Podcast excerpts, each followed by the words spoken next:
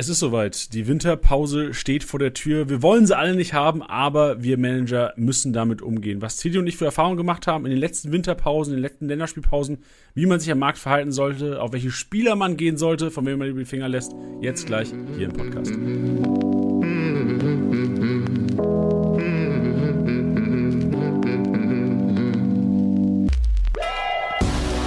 Spieltagssieger wie Sieger, der Kickbase Podcast.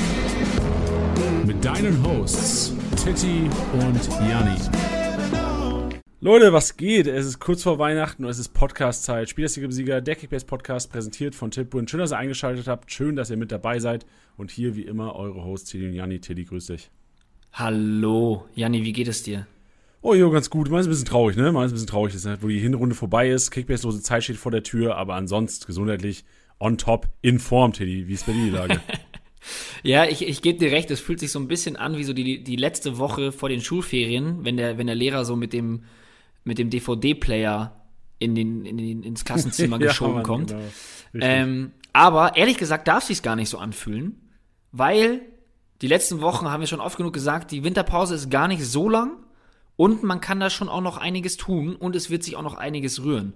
Deswegen entspannte Stimmung, aber nichtsdestotrotz darf man nicht nachlassen.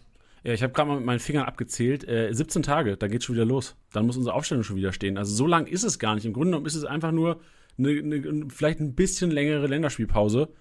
Also ich, ich glaube, Manager, ich, ich kann mir vorstellen, manche Manager werden es unterschätzen und eventuell nicht so hart arbeiten in den nächsten Tagen und dann sich wahrscheinlich Anfang Januar beschweren, shit, warum ist mein Mannschaftswert so gering ähm, oder nicht in dieser Proportion gestiegen, wie es von dem Kollegen XY? Also ich glaube, für uns ist es gerade vor allem die treuen Podcast-Hörer, die wissen eh, die werden nicht abschalten über Weihnachtstag, die werden weiter hart managen und Cash machen. Das hoffe ich. Till, du hast mir vorhin gesagt, Alter, wie viele wie viel Top-Spieler sind von den Bayern in der Top 11? Ach, Stand ich habe vorhin, Stand jetzt, muss man dazu sagen, die finale Abrechnung war zu diesem Zeitpunkt der Aufnahme noch nicht, aber Stand jetzt das wunderbare geflügelte Zitat aus der Bundesliga, sind es acht Spieler vom FC Bayern. Das ist so krank. Das ist so krank, Alter. Selbst, also, wenn man in der, in der Kickbase auf dem Live-Match guckt, sieht man ja schon, bei der Top 10 sieht man ja schon, das ist ja Bayern dominant. Ich glaube, das hat einer reingeschafft, oder? Hat nicht Krüger reingeschafft, quasi als Nicht-Bayern-Spieler in die Top 10? Ähm, ja, ich glaube, das ist. Ah, Richter war es. Richter, genau. Richter und, und, Krüger, genau. Nee, Krüger hat's. Wo ist denn Krüger? Krüger, Krüger, ich gehe gerade mal auf die Bielefelder. 174, also wahrscheinlich der, der beste Offensivmann, ne? Das genau, ist der beste, beste Stürmer sozusagen. Auch krass, hat mir schon mal so viel, also äh, Upamecano war ja krank, 422 Punkte und dann haben wir gefühlt, wir haben auch relativ viele Abwehrspieler mit, also nur Bayern-Spieler halt, ne? Boah, ist das boring. Ja, ich glaube, ich glaube, da wird's, ich glaube, da wird es auch so eine, eine kleine Auflösung oder beziehungsweise eine bessere Begründung geben, wenn wir dann später zu den Stats kommen. Aber wenn man sich diesen Direktvergleich mal anschaut, also 25 Torschüsse der Bayern, 9 von Wolfsburg, was auch nicht schlecht ist, aber 25 sind schon eine Hausnummer, 734 gespielte Pässe. Ähm, und das sind 90 Minuten, rechne das mal auf eine Minute runter, das ist schon heftig. Ja. Und Ballbesitz ist jetzt nicht äh, Prime Barcelona Time, aber ähm, 63 Prozent gegen Wolfsburg, so zu Beginn der Saison, boah, hätte ich das jetzt nicht erwartet. Und dann, also diese Pässe ist, also ich war, also bestes Beispiel ist ja Upamecano einfach. Das, also ich habe ja, ich habe diesen Live-Match-Day 27 Mal gecheckt, ob da irgendwo ein Fehler drin ist. Aber der, der, hatte ja schon vor seinem Tor irgendwie 150 bis 180 Punkte. Das war ja vollkommen irre. Ja, und unsere Community hat sich auch teilweise nicht aufgeregt, weil sie gesagt haben, ey, wie ungerecht ist das denn, dass die Bayern so krank punkten. Aber im Grunde genommen ist es bei uns ja so, dass alles auf Aktionen belegt ist. Also du kannst gerne mal in Live-Match jetzt noch reinschauen. Ähm, bis 18.30, 19 Uhr kann man es ja meistens dann einen Tag nach dem Spieltag noch und schauen, was er alles gemacht hat. Also ich glaube, selbst ein Hernandez, ein Pavard, ein Davies, ähm, ein Rocker, Musiala, die haben alle krank gepunktet, weil sie einfach ja. auf den Ball am Fuß hatten und oftmals auch wirklich nur so ein bisschen Handball gespielt haben. Und das gibt normal in Kickbase ähm, einiges an Punkten. Und man muss natürlich sagen, auch, ähm, ich habe immer auch Bewertungen auf anderen Plattformen angeschaut. Auch da wurden die Bayern krank bewertet. Also ich glaube generell, die Bayern waren einfach so krank überlegen an diesem Wochenende wie kein anderes Team, Team im Vergleich. Also normalerweise, selbst ja. wenn die Bayern so einen Spieltag hingelegt hätten, bei einem normalen Spieltag, wo auch die Leipziger gewinnen, wo die Dortmunder gewinnen, wo vielleicht auch andere Top-Vereine vielleicht nur mit drei, vier Toren Unterschied gewinnen, haben wir auch noch andere Spieler über die 200. Da diesen Spieltag war es nun mal sehr Bayern-lastig, weil äh, im Grunde genommen die Bayern so krank dominiert haben, aber dafür kein anderes Team. Ja, und vor allem auch da nochmal, weil, weil du jetzt meintest, Leute meinten, das ist unfair, dass die Bayern so bewertet werden. das ist das Problem der Liga schon seit einigen Jahren, ist, dass die Bayern so unfair sind, weil sie halt so gut spielen. Und das tut mir im Herzen weh, das zu sagen. Aber ähm, ja, also das thematisieren wir jetzt nicht, ja, weil da, da könnten wir, glaube ich, vier Stunden mitfüllen, warum das so ist, warum sich das ändern sollte und wie sich das ändern sollte. Aber lass uns doch lieber über etwas reden, Janni, was wirklich alle Kickbase-Manager und Managerinnen glücklich macht. du bist ein kranker Überleiter. Du hast richtig. Schön, schön dass du es angesprochen hast, Tiddy. Ein X-Ray-Special. Äh, viele oh. Leute, die in der App waren, letzten Tage viel oder eventuell auch schon ähm, meine Instagram-Story oder unsere Instagram-Story auf Social Media gesehen haben, haben es vielleicht mitbekommen. Wir ähm, haben mit unserem Partner PayDirect das perfekte Last-Minute-Weihnachtsgeschenk. Also für alle, die den Podcast vorher noch nicht nur nichts für den Liebsten haben. Ähm, der Liebste sollte im Best Case Kickbase spielen, weil sonst macht es, glaube ich, wenig Sinn. Oder weitergeben und sich selbst beschenken lassen, denn ihr könnt bis zu 80% sparen. Link in den Show Notes. Aktion geht nur bis zu Weihnachten und natürlich nur, solange der Vorrat reicht. Das ist mit unserem Partner PayDirect. Ich erinnere mich an Black Match Day, hatten wir sowas schon mal, das war das letzte November-Wochenende. Da waren wir, glaube ich, nach ein paar Stunden ausverkauft. Jetzt haben wir noch ein Kontingent. Bis Weihnachten geht die Aktion noch. Ähm, ich kann nicht versprechen, dass auch am 24. noch welche vor ähm, am, Start sind, unter anderem Pro-Abo für 19 Cent im Monat. Ja, ihr habt richtig gehört, ihr müsst nicht zurückspulen, 19 Cent im Monat. Link in den Show Notes. Ja, und geil dabei ist natürlich auch eben, was du gesagt hast, das Verschenken. Also ihr könnt diese Codes verschenken, wenn auch jemand im Februar Geburtstag hat, keine Sorge, die sind auch so lang gültig. Ihr müsst die nicht sofort einlösen. Da auch wichtig, ähm, da das nicht über den App Store oder den Google Play Store abgewickelt wird, müsstet ihr entweder warten, bis euer aktuelles Abo abgelaufen ist, oder ähm, nee, kein Oder. Also ihr könnt es auch gleichzeitig machen, aber das wäre doof, weil dann würdet ihr ja euer bereits bezahltes Geld verschwenden. Deswegen erst einlösen, wenn ihr euer Abo über den Google Play Store oder eben den App Store ähm, ja, nicht verlängert habt, dann könnt ihr das einlösen. Das würde ich euch noch raten, weil sonst habt ihr es parallel laufen und das macht keinen Sinn.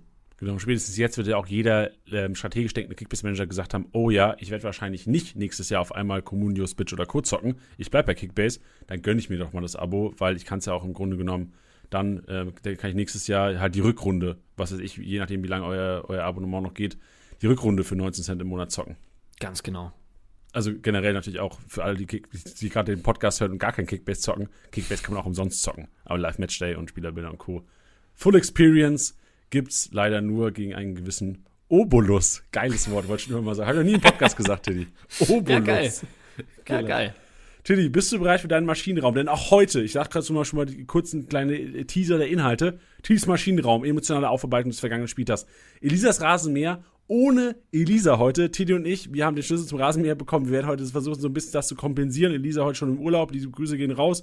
Ähm, dann Winterpause managen. Das große Topic heute. Wie sollten wir, wie verhalten wir uns, Tiddy, in der Winterpause auf dem Transfermarkt? Was kaufen wir ein, was verkaufen wir? Und wie decken wir, wie managen wir jetzt schon, wie bereiten wir den Januar, den Februar vor? Denn solche Sachen wie Afrika Cup stehen an. Einige Verletzten kommen zurück von ihren Comebacks.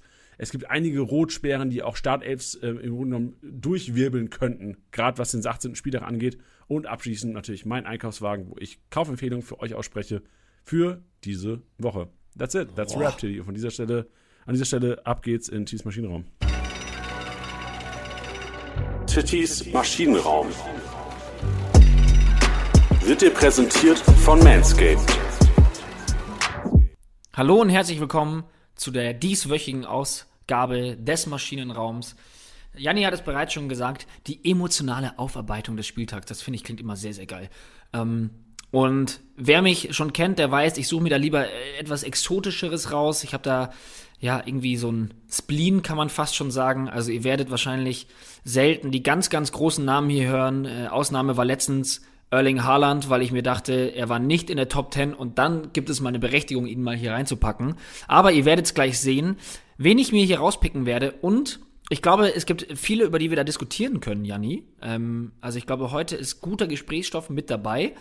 Und vor allem, ähm, ja, sind es Spieler, bei denen ich sagen würde, ich hätte schon wieder nicht gedacht, dass sie hier stattfinden werden. Also ich bin bereit. Also sag, wenn ich einjumpen soll und meinen Senf dazugeben soll, sonst ist es deine Kiste hier. Top. Also, zum einen ist es jemand, der jetzt nicht so überraschend ist für, für, für meine Kategorie. Ähm, und zwar ist es vom SC Freiburg. Kevin Schade.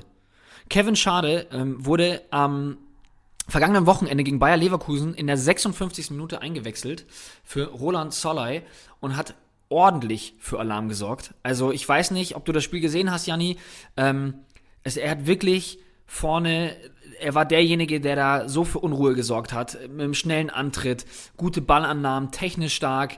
Also der hat dafür richtig, richtig Unruhe gesorgt. Das hat mir persönlich sehr getaugt und in dieser kurzen Zeit mit seinem Siegtreffer, was natürlich auch dazu führt, dass er heute äh, hier am Start ist, hat er ganze 125 Punkte gemacht und ich glaube einfach, dass das eine Bewerbung auch wieder war für kommende Startelfs nach der Winterpause. Ich glaube, man ist da natürlich ein bisschen vorsichtig, auch so ein Christian Streich, der natürlich gerne ähm, ja, so, so junge, so junge Spieler gerne fördert.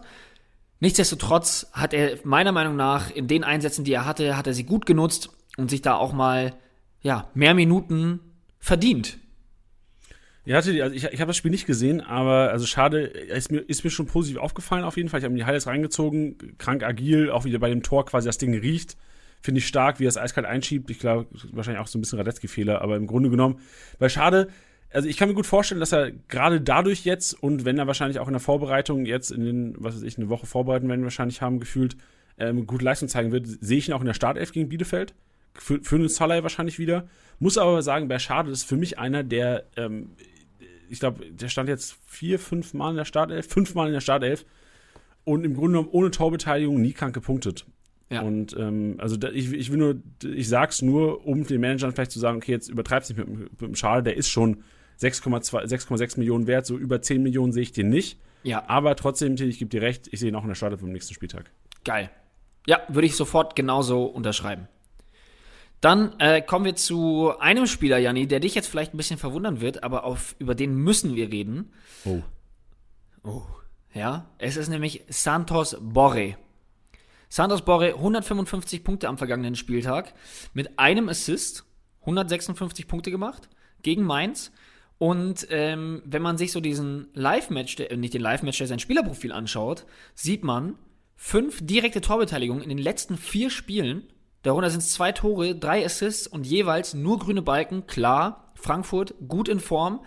Ähm, nichtsdestotrotz fand ich das schon sehr beachtlich dafür, dass wir ihn, ja, zu Beginn der Saison schon eher als Kickbase Pflaume abgestempelt haben. Und ich glaube, dass es jetzt eben in den letzten Spielen der Borre ist, den man sich vor der Saison auf jeden Fall erhofft hat.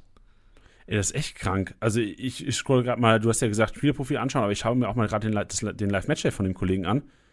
Verdammt viele Spiel eingebunden. Also sehr viele ausgedribbelt, sehr viele Torschussvorlagen, Ecke rausgeholt, Pass gegnerische Hälfte, Pass vorderes Drittel. Also gibt es auch einiges, klar, hat diese Großchance, also diese, diese Torvorlage gegeben, wo es dann auch absichtliche Vorlage, Großchance kreiert für gab, also da ordentliche Punkte abgeheimst. Aber auch abgesehen davon, wahrscheinlich ein, ein Spieler gewesen, der trotzdem auch ohne Torbeteiligung dann vielleicht fast einen 100er hingelegt hätte. Muss ich sagen, hätte ich echt nicht von Santos Borre, ähm, äh, Borre erwartet an dieser Stelle. Also wirklich. Ähm. Ja, geht mir genauso. Und vor allem, klar, ähm, kriegt man mit, was er macht, aber als ich mir dann dieses Spielerprofil angeschaut und dann diese vier grünen Balken, die da sofort reinknallen, da dachte ich mir schon so, hui, das ist gefühlt so ein bisschen untergegangen. Und eigentlich ist diese ist diese Kategorie ja ausschließlich für den vergangenen Spieltag ähm, da, aber wir haben auch immer viele DMs bekommen von Leuten, die gesagt haben, hey, der Spieler ist total in Form, warum ist der nicht im Maschinenraum? Deswegen den Gefallen möchte ich euch damit jetzt tun und werde auch so ein bisschen auf die ja, Leistung der vergangenen Spieltage ähm, eingehen. Und ich würde da direkt noch einen äh, Frankfurter reinschmeißen. Und äh, bei ihm war es ähnlich. Ähnlich ähm, fünf direkte Torbeteiligungen in den letzten vier Spielen, allerdings drei Tore und zwei Assists. Die Rede ist von Jesper Lindström, der sich richtig gut eingefunden hat in die Bundesliga und auch irgendwie so ja, dieses Spielspiel, was wir auch so ein bisschen erwartet haben, diese starken 1 gegen 1 Situationen, die, die Dribblings, ähm, ich finde, er findet sich immer besser ein. Ich glaube, es ist jetzt auch kein Spieler, mit dem ich jetzt mit einem super, super riesen ähm, Overpay reingehen würde aber super, super spannend für die Rückrunde. Ja, bei Borre, ich erinnere mich, gab es nicht mal eine Meldung, ähm, ganz kurz mal zu Borre, sorry. Ja, ja. Ähm, dass der Kollege irgendwie ausfällt oder sowas, gerade am 18. Spieltag, weil er irgendwie noch länger auf, äh, in, in, der Heimat ist. Ich, ich, ich habe es jetzt nicht mehr vor mir, aber ich, ich äh, glaube mich zu erinnern, dass er eine längere Winterpause braucht oder bekommt. Oh, das da. Ähm Warte, ich, ich, ich suche gerade mal hier. Guck mal hier. Äh, über etwas mehr Freitage dürfen sich bei Eintracht Frankfurt Raphael Santos Borre und Routinier Makoto Hase befreuen. Ähm, jetzt finde ich aber nicht auf die Schnelle gerade, wann die zurückkommen. Genau, Familie in Japan, das ist Hasebe. Ja, also zum Trainingsauftakt, Bore unterstoßen am 2. Januar. Also Bore, Hasebe sind quasi drei Tage später erst wieder im Training. Kann auch bedeuten, dass es eventuell, wohl 2. Januar, da hast du auch die ganze Woche. Ich glaube, das wird keinen Effekt haben auf den 18. Spieltag. Ja, habt da einfach ein Auge drauf. Habt da einfach ein Auge drauf, aber ich glaube, wäre auf jeden Fall kein, kein Grund, ähm, da jetzt den irgendwie zu verkaufen oder ähnliches. Perfekt. Sehr gut, ja. Ey, bei Bauer muss man ja sagen, also ähm, in, der Büroliga, wir haben gar nicht darüber gesprochen, wie es bei uns lief, aber Elisa hat schon wieder gewonnen. Also Elisa ist zwar heute im Urlaub, auch wohl verdient, weil sie, glaube ich, hat die letzten drei Spieltage jeweils gewonnen mit ihren Frankfurtern. Elisa, mhm. Frankfurt-Fan, auch Borre-Besitzerin. Also ich glaube, Elisa hat äh, an den Kollegen immer geglaubt. Ich erinnere mich auch an einige Gespräche vor mehreren Wochen, wo wir auch, wo wir beide gesagt haben, Borre ist eine Kickbase-Pflaume. So, den kannst du vergessen, du hast vorhin schon mal angesprochen. Ja.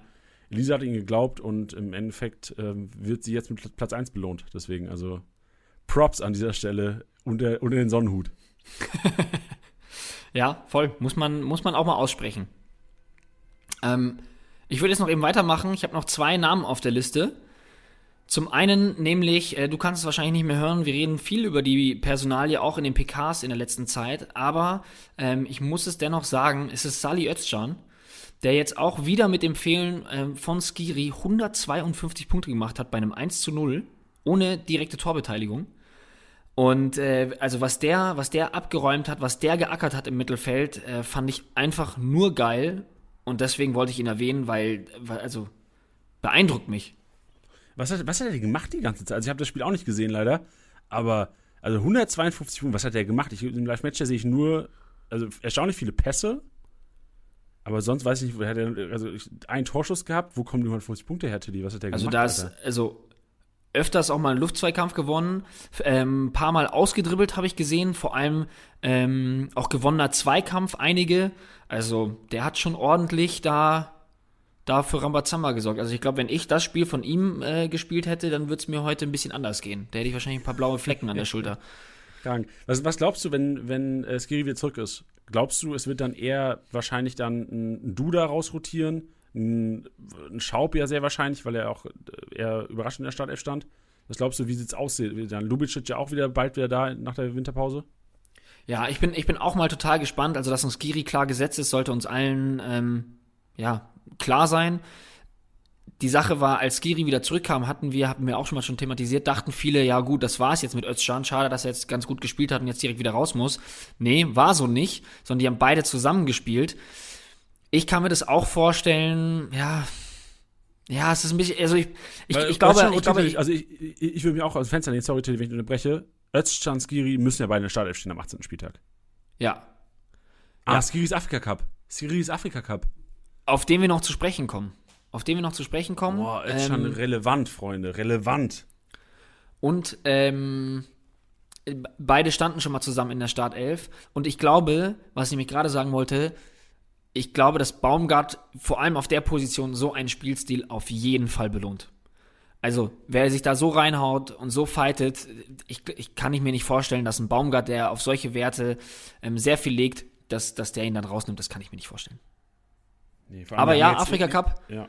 Hatten wir jetzt hier groß als Topic drauf. Da habe ich jetzt zum Beispiel gerade gar nicht dran gedacht. Aber da kommen wir auch noch drüber zu reden, weil es stand ja mal schon kurz zur Debatte, ob das ganze Event denn überhaupt stattfindet. Aber dazu dann gleich mehr.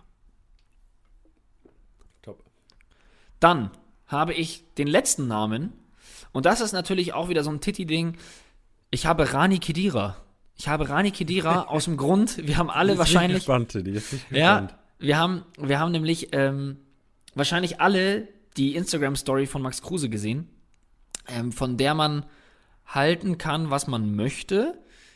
Mir ging es aber darum, dass ich glaube, ja, diese Vorfälle oder beziehungsweise diese Anschuldigungen nicht ganz inhaltslos waren. Ich meine, da haben äh, viele drüber geredet, das haben viele Leute mitbekommen. Aber wie Rani Kedira das gelöst hat, äh, als ich glaube, seine Auswechslung war es, ähm, als da diese Becher geworfen wurden, ihm wüste Sachen ähm, verbal an den Kopf geworfen wurden. Äh, ich fand das, ich fand das geil gelöst, wie er so da stand und dann äh, ja sich das halt angeguckt hat und diesen äh, kurz gestoppt hat, dann nochmal so irgendwie reingeguckt hat ins Publikum. So eine coole Geste, ganz kurz. Da gibt's viele Spieler, die da viel mehr draus machen. Ja, gerade wenn da was geflogen kommt, sich dann noch groß beschweren oder ähnliches. Klar hatte da jetzt äh, Union Berlin jetzt nicht den größten Grund zu, dadurch, dass sie einzeln geführt haben. Bei seiner Auswechslung ja der Deckel ja eigentlich schon drauf war. Nichtsdestotrotz fand ich es cool gehandelt. Ich fand es richtig cool gehandelt und das wollte ich einfach mal hervorheben. Deswegen kriegt Rani Kedira auch seinen kleinen Ehrenplatz in dieser Kategorie. Was haben denn die Bochumer gemacht noch? Das ich habe auch, ich habe die Instagram-Story von Kruse gesehen und ich konnte gar, also ich, ich kann gar nicht nachvollziehen, was die Unioner genau gemacht, äh, die die Bochumer genau gemacht haben. Also Kruse hat nur gesagt irgendwie Beleidigungen aber, also ich meine, du wirst ja fast in jedem Stadion Deutschlands beleidigt, oder? Als ja, ich glaube, ich, ich glaube, es, ging, es, ging, es ging darum, dass es, also Kruse hatte ja gesagt, schon von Beginn an beim Aufwärmen, dass es auch ziemlich wüste Beleidigungen waren. Ähm, dann durchgehend ja auch das, das Becher und Bier schmeißen und ähnliches. Ja, es passiert ab und zu, ja, dass mal irgendjemand ein, ein böses Wort von der Tribüne schreit, ja, das passiert. Ich glaube, das wissen die meisten Profis auch einzuschätzen. Nichtsdestotrotz, wenn es beim Aufwärmen anfängt und ähm, die Beleidigungen ein gewisses Maß überschreiten, was ich jetzt nicht be bezeugen kann, ja, also ich kann es nicht bezeugen, weil ich nicht da war ähm, und über die genauen Ausdrücke nicht geredet wurde.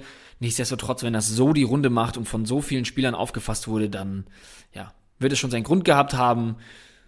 Und Kidiras Reaktion auf Becherwürfe und ähnliches fand ich sehr cool, sehr erwachsen, sehr professionell und deswegen, ähm, ja, wollte ich das mal hervorheben. Sollte da draußen irgendjemand sein, der bei dem Spiel war, eventuell Bochum oder Union-Fan, slidet doch gerne mal unsere DMs und Kickbase-DMs und äh, schreibt uns gerne mal. Also mich persönlich würde es einfach auch interessieren, was da genau vorgefallen ist. Ja. Also natürlich nicht, was genau vorgefallen ist, aber ob es eventuell jedes Spiel so ist und Union einfach ähm, ein bisschen sensibler reagiert hat, äh, aka Kruse. Also ähm, lasst uns gerne mal wissen, seid gerne unsere DMs, tauscht euch aus. Yes.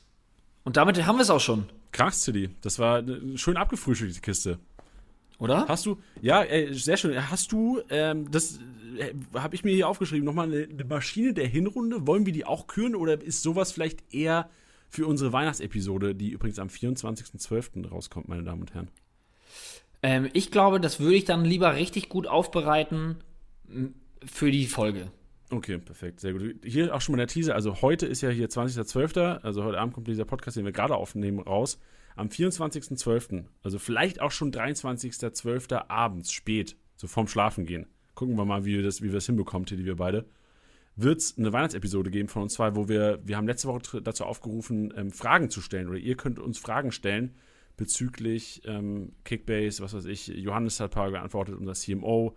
Ähm, Anatol haben wir, haben wir ein paar beantworten lassen.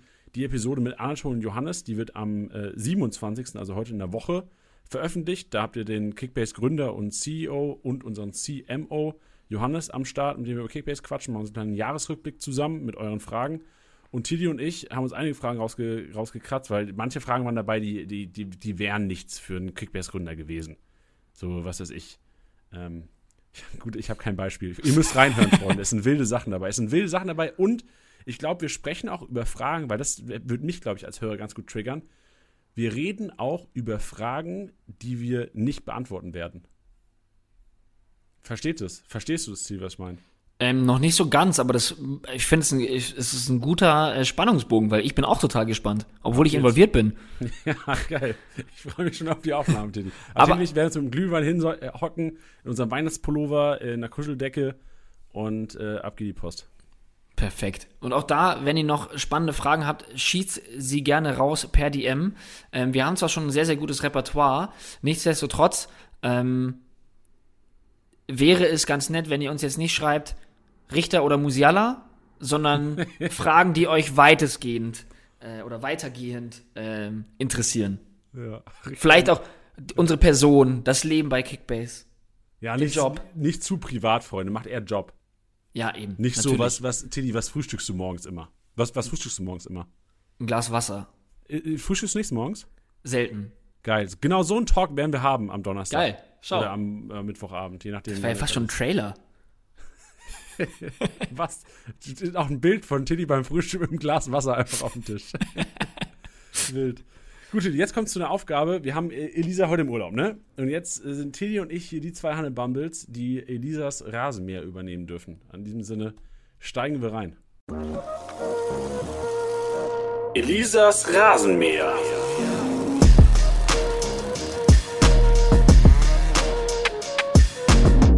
Meine Damen und Herren, das ist Elisas Rasenmäher. Und äh, Elisas Rasenmäher heute ohne Elisa mit wie schon angekündigt, Tiddy und Janni.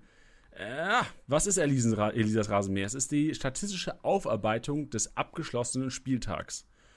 Bedeutet, hier sind im Grunde genommen Nerds die Zielgruppe. Die Nerds, die sich genau Gedanken machen, Nerds auch vielleicht so negativ, aber die Manager, die sich genau Gedanken machen, wer ist denn der Rohpunkte-Monster? Wer macht denn hier, also ich habe heute was sauinteressantes dabei, was Torhüter angeht. Ich habe mir mal angeschaut, welche Torhüter ohne gehaltene Ballaktionen die meisten Punkte machen. Also wer kriegt quasi die meisten Punkte durch Pässe, Pässe gegnerischer Hälfte, Pässe gegnerisches Drittel, langer Pass. Also im Grunde genommen die, die Rohpunkte-Maschine unter den Goalies, ohne was auf die Kiste zu bekommen, habe ich heute mal rausgesucht. Finde ich sehr interessant. Und sonst haben wir sowas dabei, dabei wie meisten Pässe gegnerischen Hälfte, meisten Ballgewinne, meisten Großchancen kreiert. Also eine sehr statistische Aufarbeitung des, des vergangenen Spieltags, des 17. Spieltags, den hatten wir jetzt hinter uns. Deswegen starten wir rein. Ich würde die erste Kategorie übernehmen, Tilly. Wir können gerne darüber diskutieren. Das ist der Abwehrboss. Beim Abwehrboss geht es quasi darum, wer hat die meisten, ich zähle einfach mal auf, geklärt, auf der Linie geklärt, gewonnener Zweikampf, Zweikampf geführt, Schuss geblockt, Flanke geblockt, Pla Pass gestört, Ballgewinn und Gegner gestört, beziehungsweise Gegner zerstört. Weil das macht eventuell auch teilweise der Abwehrboss und überraschenderweise ist Borneau unser Abwehrboss. Der hatte 20 Aktionen und hat 99 Punkte ich gucke gerade mal in Live-Matchday, wie viele Punkte hat denn Bono insgesamt gemacht? Ich glaube, der ist bei 72 oder so stehen geblieben. Über 72, heftig. Also der Kollege hatte die meisten äh, Klärungsaktionen, beziehungsweise ähm, gemischt mit, was ich gerade vor 30 Sekunden vorgelesen habe. Beeindruckt mich ein bisschen, äh, muss aber auch sagen, ja, der Kollege hat einfach viel zu tun gehabt. Also Lacroix auch kranke Punkte, Brooks auch, äh, was ist krank? Also alle haben zwischen 50 und 90 Punkte gemacht. Brooks, Bono, Lacroix, die hatten einfach viel zu tun. So hätten die das nicht gemacht, wäre wahrscheinlich 10 Uhr ausgegangen, die Kiste. Ja, kleine, kleine Korrektur nur. Borneau ist der Spieler mit den meisten Punkten durch Abwehraktion.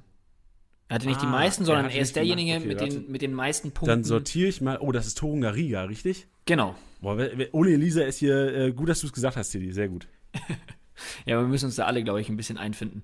Es hat so ein bisschen was wie so äh, diese, diese Job-Days, wo alle mal ähm, aus Spaß die, die, die Abteilungen tauschen. Ey, oder ich erinnere mich, ich, ich, hatte teilweise leider die Situation, teilweise während meiner Schulkarriere, wenn du die Hausarbeiten abgeschrieben, äh, die, die, Hausaufgaben abgeschrieben hast, aber dann die vorrechnen musst an der Tafel. Oh ja. So richtig unangenehm teilweise. Und das ja. dann, so irgendwann war, ist selbst dir als junger Mensch dann eingefallen, ja, okay, den Lehrer wird wohl aufgefallen sein, dass ich es nur abgeschrieben habe. Ja. Aber ja. gut. weiter mit dem Rasenmäher. Also wir haben gesagt, Torunariga hat auf jeden Fall die meisten Aktionen gehabt mit Özcan auf der 2, Lacroix auf der 3, Bono auf der 4. Aber die meisten Punkte, ich weiß nicht, ob Bono vielleicht was auf der Linie geklärt hatte oder sind einfach mehr geklärt statt, was weiß ich, Flanke geblockt, Gegner gestört, Ballgewinn oder sonstiges. Aber generell Torunariga ähm, erstaunlich. Also die, generell die Hertaner waren für mich eigentlich die Überraschung des Spieltags. Ja, ich möchte da jetzt auch nochmal ganz kurz highlighten. Ähm, oder beziehungsweise die, Be die Begründung, nämlich vorhin auch ähm, aus dem Maschinenraum mit Özcan, der ähm, 21 Abwehraktionen hatte und damit 72 Punkte gemacht hat. Also da hat man gesehen, dass der da hinten richtig, richtig abgeräumt hat. Ähm, also wenn da ein, ein eigentlicher Mittelfeldspieler beim Abwehrboss mit drin ist, finde ich, ist das schon immer sehr bezeichnend. Das stimmt, ja. Und jetzt äh, für den nächsten Case, jetzt wird es einfach, Tiddy, weil jetzt hat der Spieler, der die meisten Gegner ausgedribbelt hat, unser Dribbelkönig, die meisten Punkte, aber auch die meisten Aktionen damit, weil es ja nur eine Aktion im Grunde genommen ist. Gegner ausgedribbelt, es ist Florian Kainz. Sechs Aktionen, 30 Punkte gesammelt. Auf der 2 Leroy Sané, auf der 3 Christopher Nkunku, auf der 4 The Baller, der eigentlich Basketball spielt mit seinem Trikot und seine, seine, seinen Baggy Shorts, Onisivo. Junge, oder? Sag mal ehrlich, Tiddy. Ja, jetzt wo du sagst, stimmt. Der hat, also, der hat so viel zu große Sachen immer an. Ich, mir ist so aufgefallen im, im Spiel am Wochenende. Junge, Junge, Junge. Wenn die Konferenz übergegangen habe ich gedacht, Alter, wer, wer, welcher Basketballspieler steht da im Sturm? ja, wenn er jetzt noch hohe Schuhe trägt. ja. Ja, aber äh, Florian Kainz, ähm, erstaunlich muss ich sagen, aber wahrscheinlich auch, ich weiß nicht, du hast das Spiel ja wahrscheinlich ganz verfolgt. Äh, Ballbesitzanteil ja wahrscheinlich auch eher auf der Kölner Seite. Also er hatte die, die Optionen zum Dribbling waren auch eher da wahrscheinlich auf der Kölner Seite als auf der Stuttgarter. Ich meine, es ist ja auch immer spannend, was Köln dann eben mit dem Ball ja macht. Also die hatten ja jetzt, lass mich nicht lügen, ich glaube zwei Tore geschossen, die dann erstmal irregulär waren. Also einmal dieses, dieser Strahl von Schaub und auch einmal Modest. Ähm, wurde auch zu Recht abgepfiffen. Nichtsdestotrotz, die haben da schon so einen ordentlichen Zug zum Tor. Und Keins ist auch jemand, habe ich auch schon öfters gesagt, den würde ich mir nicht zwingend ins Team holen, sollte man aber tun, weil der wirklich richtig, richtig gute Punkte sammelt. Nicht nur durch Dribbling, sondern wir wissen es alle, Flanken mit links oder mit rechts, der bringt die so scharf rein. Mit Modest hat man in dieser Saison einen Wahnsinnsabnehmer. Ähm, also die Kölner in dieser Saison sind echt eine ziemliche Wucht. Und wir haben die Kölner echt oft in diesen ganzen Kategorien. Also jetzt nicht nur, weil wir jetzt gerade Öststand vorgelesen haben und jetzt keins, aber so über die Hinrunde verteilt, kann ich mir gut vorstellen, dass im Maschinenraum der Hinrunde da auf jeden Fall ein Kölner mit dabei sein wird. Auch eine ganz nice Kombi. Also so ein, so ein Keins-Modest-Kombi kann man sich auch mal ins Team stellen. Im Grunde genommen, klar, jetzt noch Spieltage, wenn die Kölner verlieren, hast halt ähm, hast halt gelost, aber im Grunde genommen, ähm, gerade bei Heimspielen macht es eigentlich auch immer Sinn, so diese Kombi. Generell, diese Vorlage, das ist genauso, ich erinnere mich, äh, zu den besten Zeiten so ähm, Hofmann-Player. So, die hast du ja auch mal ganz gerne ins Team gestellt, weil du wusstest, der eine ist eher für Assists gut. Ähm, und jetzt natürlich teure Ebene wäre wahrscheinlich dann, was weiß ich, Kimmich Lever, aber die kannst du natürlich schwer, schwer ja. leisten, wahrscheinlich beide. Oder ja. anders gesagt, leisten kann man sich inzwischen vielleicht schon, aber am Anfang der Saison wurden sie wahrscheinlich hoffentlich für eure Liga fair verteilt. Also nicht fair verteilt, sondern hart umkämpft verteilt. ja. Sonst ähm, auffällig noch, wenn man ähm, sich den, die nächste Kategorie ist torhungrig. Das sind die Torabschlüsse. Auffällig hier äh, Robert Lewandowski. Und der Kollege hat zwar auch sehr viele Großchancen vergeben am Wochenende, Boah. aber war auch ähm, sehr gezielt auf die Kiste. Also hatte sechs Torabschlüsse, genauso wie Georgino Rütter, auch sechs Torabschlüsse. Dann Sané, dann Modest, dann Musiala. Also man sieht generell drei Bayern unter den Top 5. Die Bayern haben ordentlich auf die Kiste gejagt. Total, ich hatte es ja vorhin auch erwähnt, ich glaube 25 Torschüsse ähm, insgesamt, sechs davon von Lewandowski. Die haben da wirklich draufgejagt, was du auch gesagt hast. Also was der auch teilweise versiebt hat, uff, ist, ist man von ihm jetzt nicht so gewohnt. Gleichzeitig ähm, hat man das aber auch bei der Mannschaft gemerkt, finde ich. Weil als es 3-0 stand und Lewandowski immer noch auf dem Platz war, die haben auch schon wirklich versucht, dem auch wirklich einen aufzulegen. Ja, ich glaube, die Mannschaft merkt auch, dass Lewandowski nicht ganz glücklich ist. Wir hatten mal privat drüber gesprochen, letzte Woche war das, glaube ich. Da haben wir gesagt, ey, der Lewandowski, der freut sich ja gar nicht mehr, wenn er trifft. Und ja. ich glaube, die Mannschaft will auch einfach, also ähm, ich glaube, die Mannschaft steht hinter ihm. Das sieht man vielleicht teilweise nicht auf dem Platz so, aber ich glaube auch, der Bayern, die Bayern, auch wenn man es teilweise vielleicht nicht so gerne hören möchte, wenn man nicht Bayern-Fan ist, ich glaube, es gibt keine so eingeschweißte Truppe in der Bundesliga wie den FC Bayern. Also ich glaube, ähm, also das ist meine Meinung natürlich, ich weiß, du hast vielleicht eine andere, aber ich glaube, die stehen so hinter sich und wollen so das Beste auch für den anderen. Ähm, von daher glaube ich schon, dass Lewandowski auch seine Dinge noch aufgelegt bekommt von seinen Teamkollegen. Auch in so schweren Situationen wie teilweise. Und äh, am Ende war es ja noch so. Also Musiala hat noch einen aufgelegt am Ende. Ja. Ja, also so ganz widersprechen möchte ich dir da nicht. Also ich glaube halt aber, dass wir halt trotzdem irgendwie ziemlich krasse ähm, ja, Mannschaftsleistungen sehen, die, glaube ich, auch aus so einem Mannschaftsgefüge auch resultieren. Also gerade wenn ich es mir so ähm, Freiburg mal anschaue, ähm, wo ich auch das Gefühl habe, dass die da richtig geil zusammenstehen. Ähm, es ist ja auch so ein bisschen, ähm, was einem oft gar nicht so auffällt, das soll jetzt auch gar nicht so großes Thema werden, aber in der, in der Doku über die Bayern, die, die es auf Amazon Prime gibt, da ist mir erst so wieder so richtig bewusst geworden, das sind halt auch alles wirklich Freunde, ne? Also, wenn du so, klar, Kimmich, Gnabry, das, das weiß, glaube ich, inzwischen jeder, aber auch ähm, Goretzka, der da mit reinkommt, auch ähm, so ein Bond zwischen Lewandowski und Musiala. Ich meine, Musiala hat ihm jetzt am Wochenende auch einen aufgelegt der lernt halt gerade vom besten Stürmer der Welt, ähm, muss man einfach so sagen. Ähm, das ist, das ist alles schon sehr, sehr wertvoll. Und ähm, ja, was du eben richtig sagst, ich, am Ende war das nur noch der Fokus, dass Levi halt noch ein Ding macht. Und ähm, ja, ist, ist natürlich super, super positiv und das läuft jetzt auch seit Jahren so und deswegen glaube ich, gibt es ja auch ständig diese Verlängerungen von Kimmich, von Goretzka.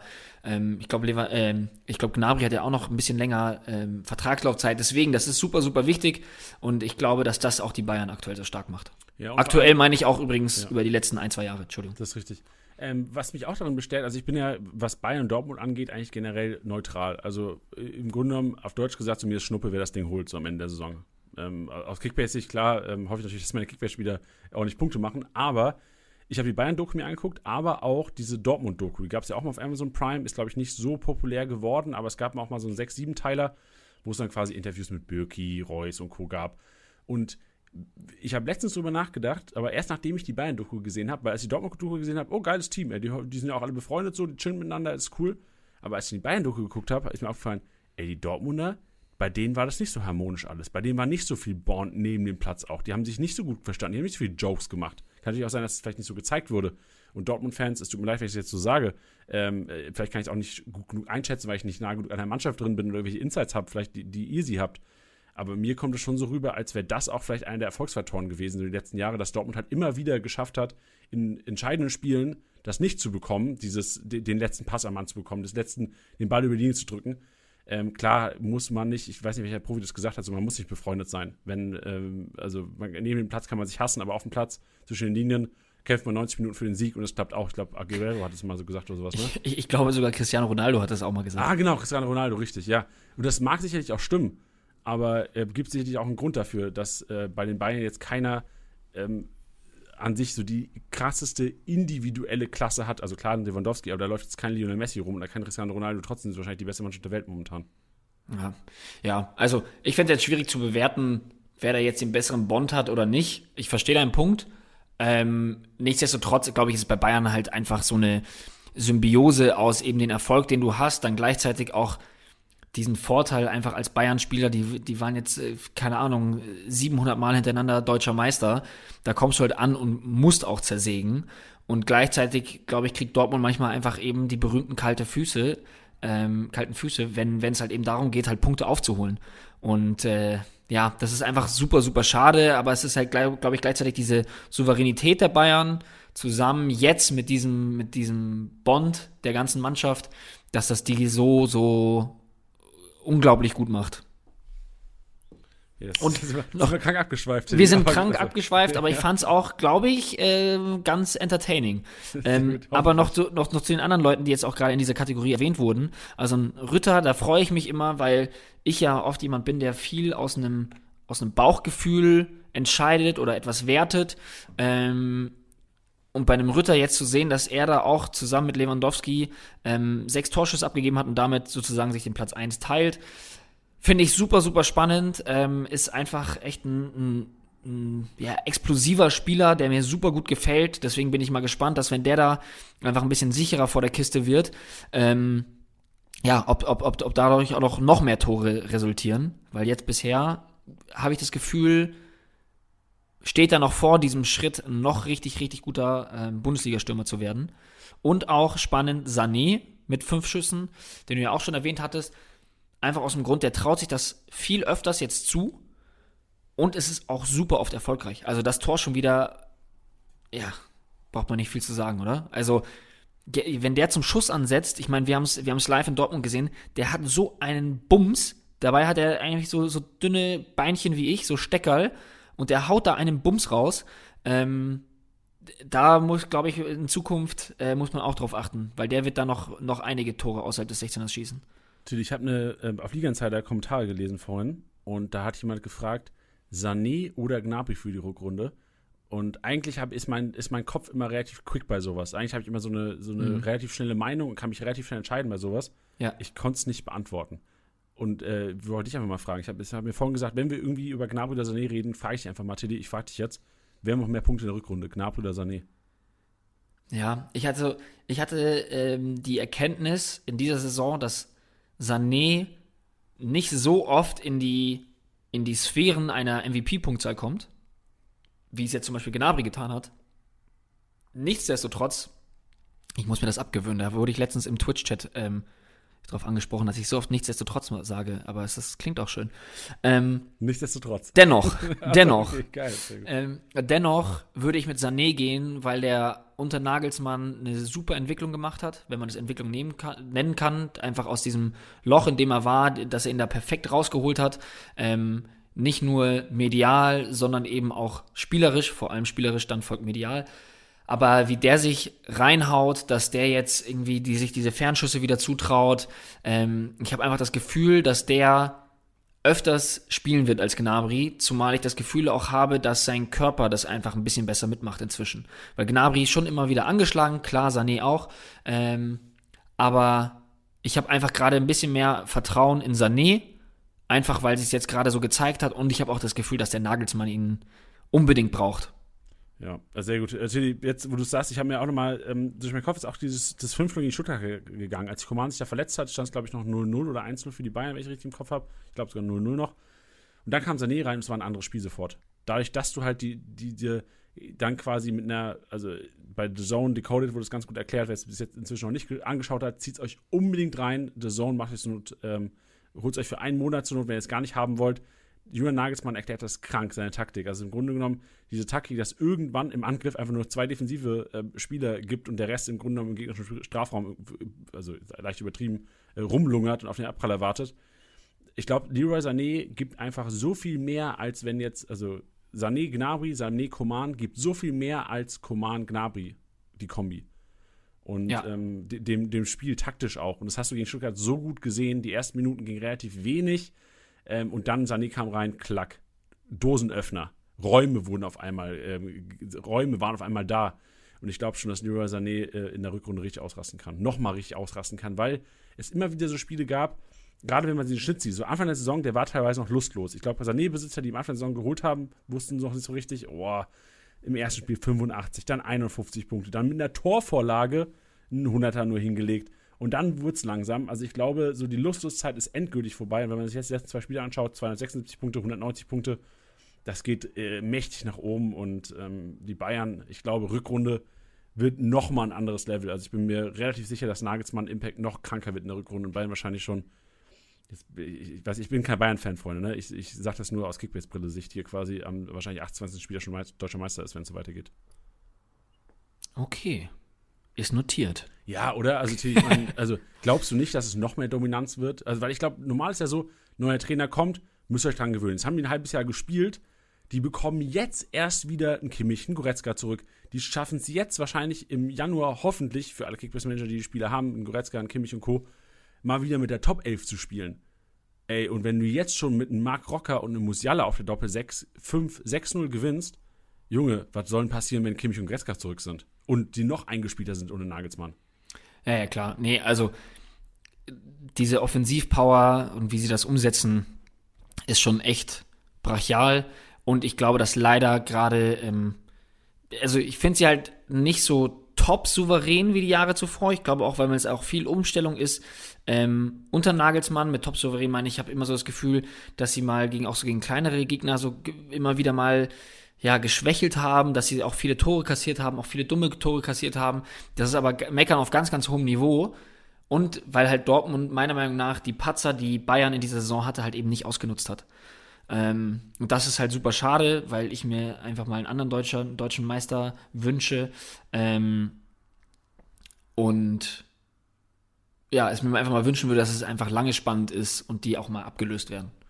Ey, verstehe ich. Und vor allem also für alle Podcast-Hörer, die hoffentlich am 18. Oktober hatten Teddy und ich äh, eine Episode gemacht, was sind Bayern-Spieler wirklich wert? Ich hoffe einfach, dass viele von euch wirklich auch eventuell aufgrund dieser Episode agiert haben und sich versucht haben, irgendwelche Bayern-Spieler zu ertraden. Leipziger, Dortmunder aufgeben für die Bayern, weil ich glaube, gerade in den letzten Wochen hast du gesehen, hast du Bayern-Spieler im Team, konntest du nochmal richtig aufholen oder gewisse Distanzen eventuell ähm, wieder gut machen. Ja, weiter im Text. Boah, krank, wie wir abschweifen hier, Teddy. Wir machen heute richtig lang, naja, Freunde. Was, Merry was Christmas heißt, da draußen, Freunde. was heißt abschweifen? Ich glaube, wir diskutieren schon auch viel immer im Rasenmäher. Ich glaube, ähm, dass es jetzt halt nur mehr auffällt, weil man halt selber diese Kategorie macht. Das kann sein, sehr gut, ja. Sehr gut, dass du sagst, Teddy. Jetzt ähm, Flankengott. Und Flankengott ist kein geringerer als auch äh, Kickbase-Gott und äh, Gewinner der. Nee, hat er gewonnen? David Raum hat nicht die Challenge gewonnen, ne? Nico Schlotterbeck hat die Challenge gewonnen. Schlotti hat sie gewonnen, aber Raum, Raum wurde MVP. MVP. So rum war es, genau. Und Raum hat sich auch noch beschwert, dass er die Challenge nicht gewonnen hat, obwohl er MVP wurde. Weil er, glaube ich, einen Kunku aufgestellt hat oder sowas in die Punkte. Egal. Freunde, Kickbase-Manager mit Leib und Seele. David Raum nichtsdestotrotz mit sieben erfolgreichen Flanken unser Flankengott an diesem Wochenende und finde ich erstaunlich. Also die Gladbacher Defensive, Junge, Junge, Junge, was ist mit Ginter ähm, Benzebaini los gewesen? Ja. Also gut, dass sie noch, die hatten ja eins nur gewonnen fast, aber wie, ähm, also so eine kopfballstärke Defensive kann auch nicht sieben Flanken zulassen und das geht es schon seit vier, fünf Wochen so bei denen. Ja, also ich habe keine Erklärung für. Ich auch nicht. Also ich bin, ich bin, ich bin gespannt und habe auch Angst, dass die Gladbacher gegen die Bayern so richtig krank untergehen am also 18. Spieltag. Weil ich weiß nicht, ob ein Hofmann schon zurück sein wird, da werden wir nachher drüber diskutieren. Aber wie die, wie die Gladbacher momentan drauf sind, Junge, Junge, Junge, was ein Los da. Ja, aber ich glaube, das ist das Beste, was ihnen passieren kann, ist, dass sie jetzt lange Zeit haben, um sich auf dieses Spiel vorzubereiten okay, und sich was anderes auszudenken. Ähm, ja, aber bin ich mal gespannt, was dabei rumkommt. Ja, yes, sehr gut. Auf Platz 2 Angelino mit fünf ähm, erfolgreichen Flanken, dann Maxi Arnold mit vier, Kostic wie immer dabei mit vier erfolgreichen Flanken und mit drei Pantovic und Arne Meyer, die Legende, mal wieder am Start auf Platz 5 bei den erfolgreichen Flanken. Und kommen wir jetzt, Tilly, zu Luftzweikampf gewonnen. Und da ist einer vorne.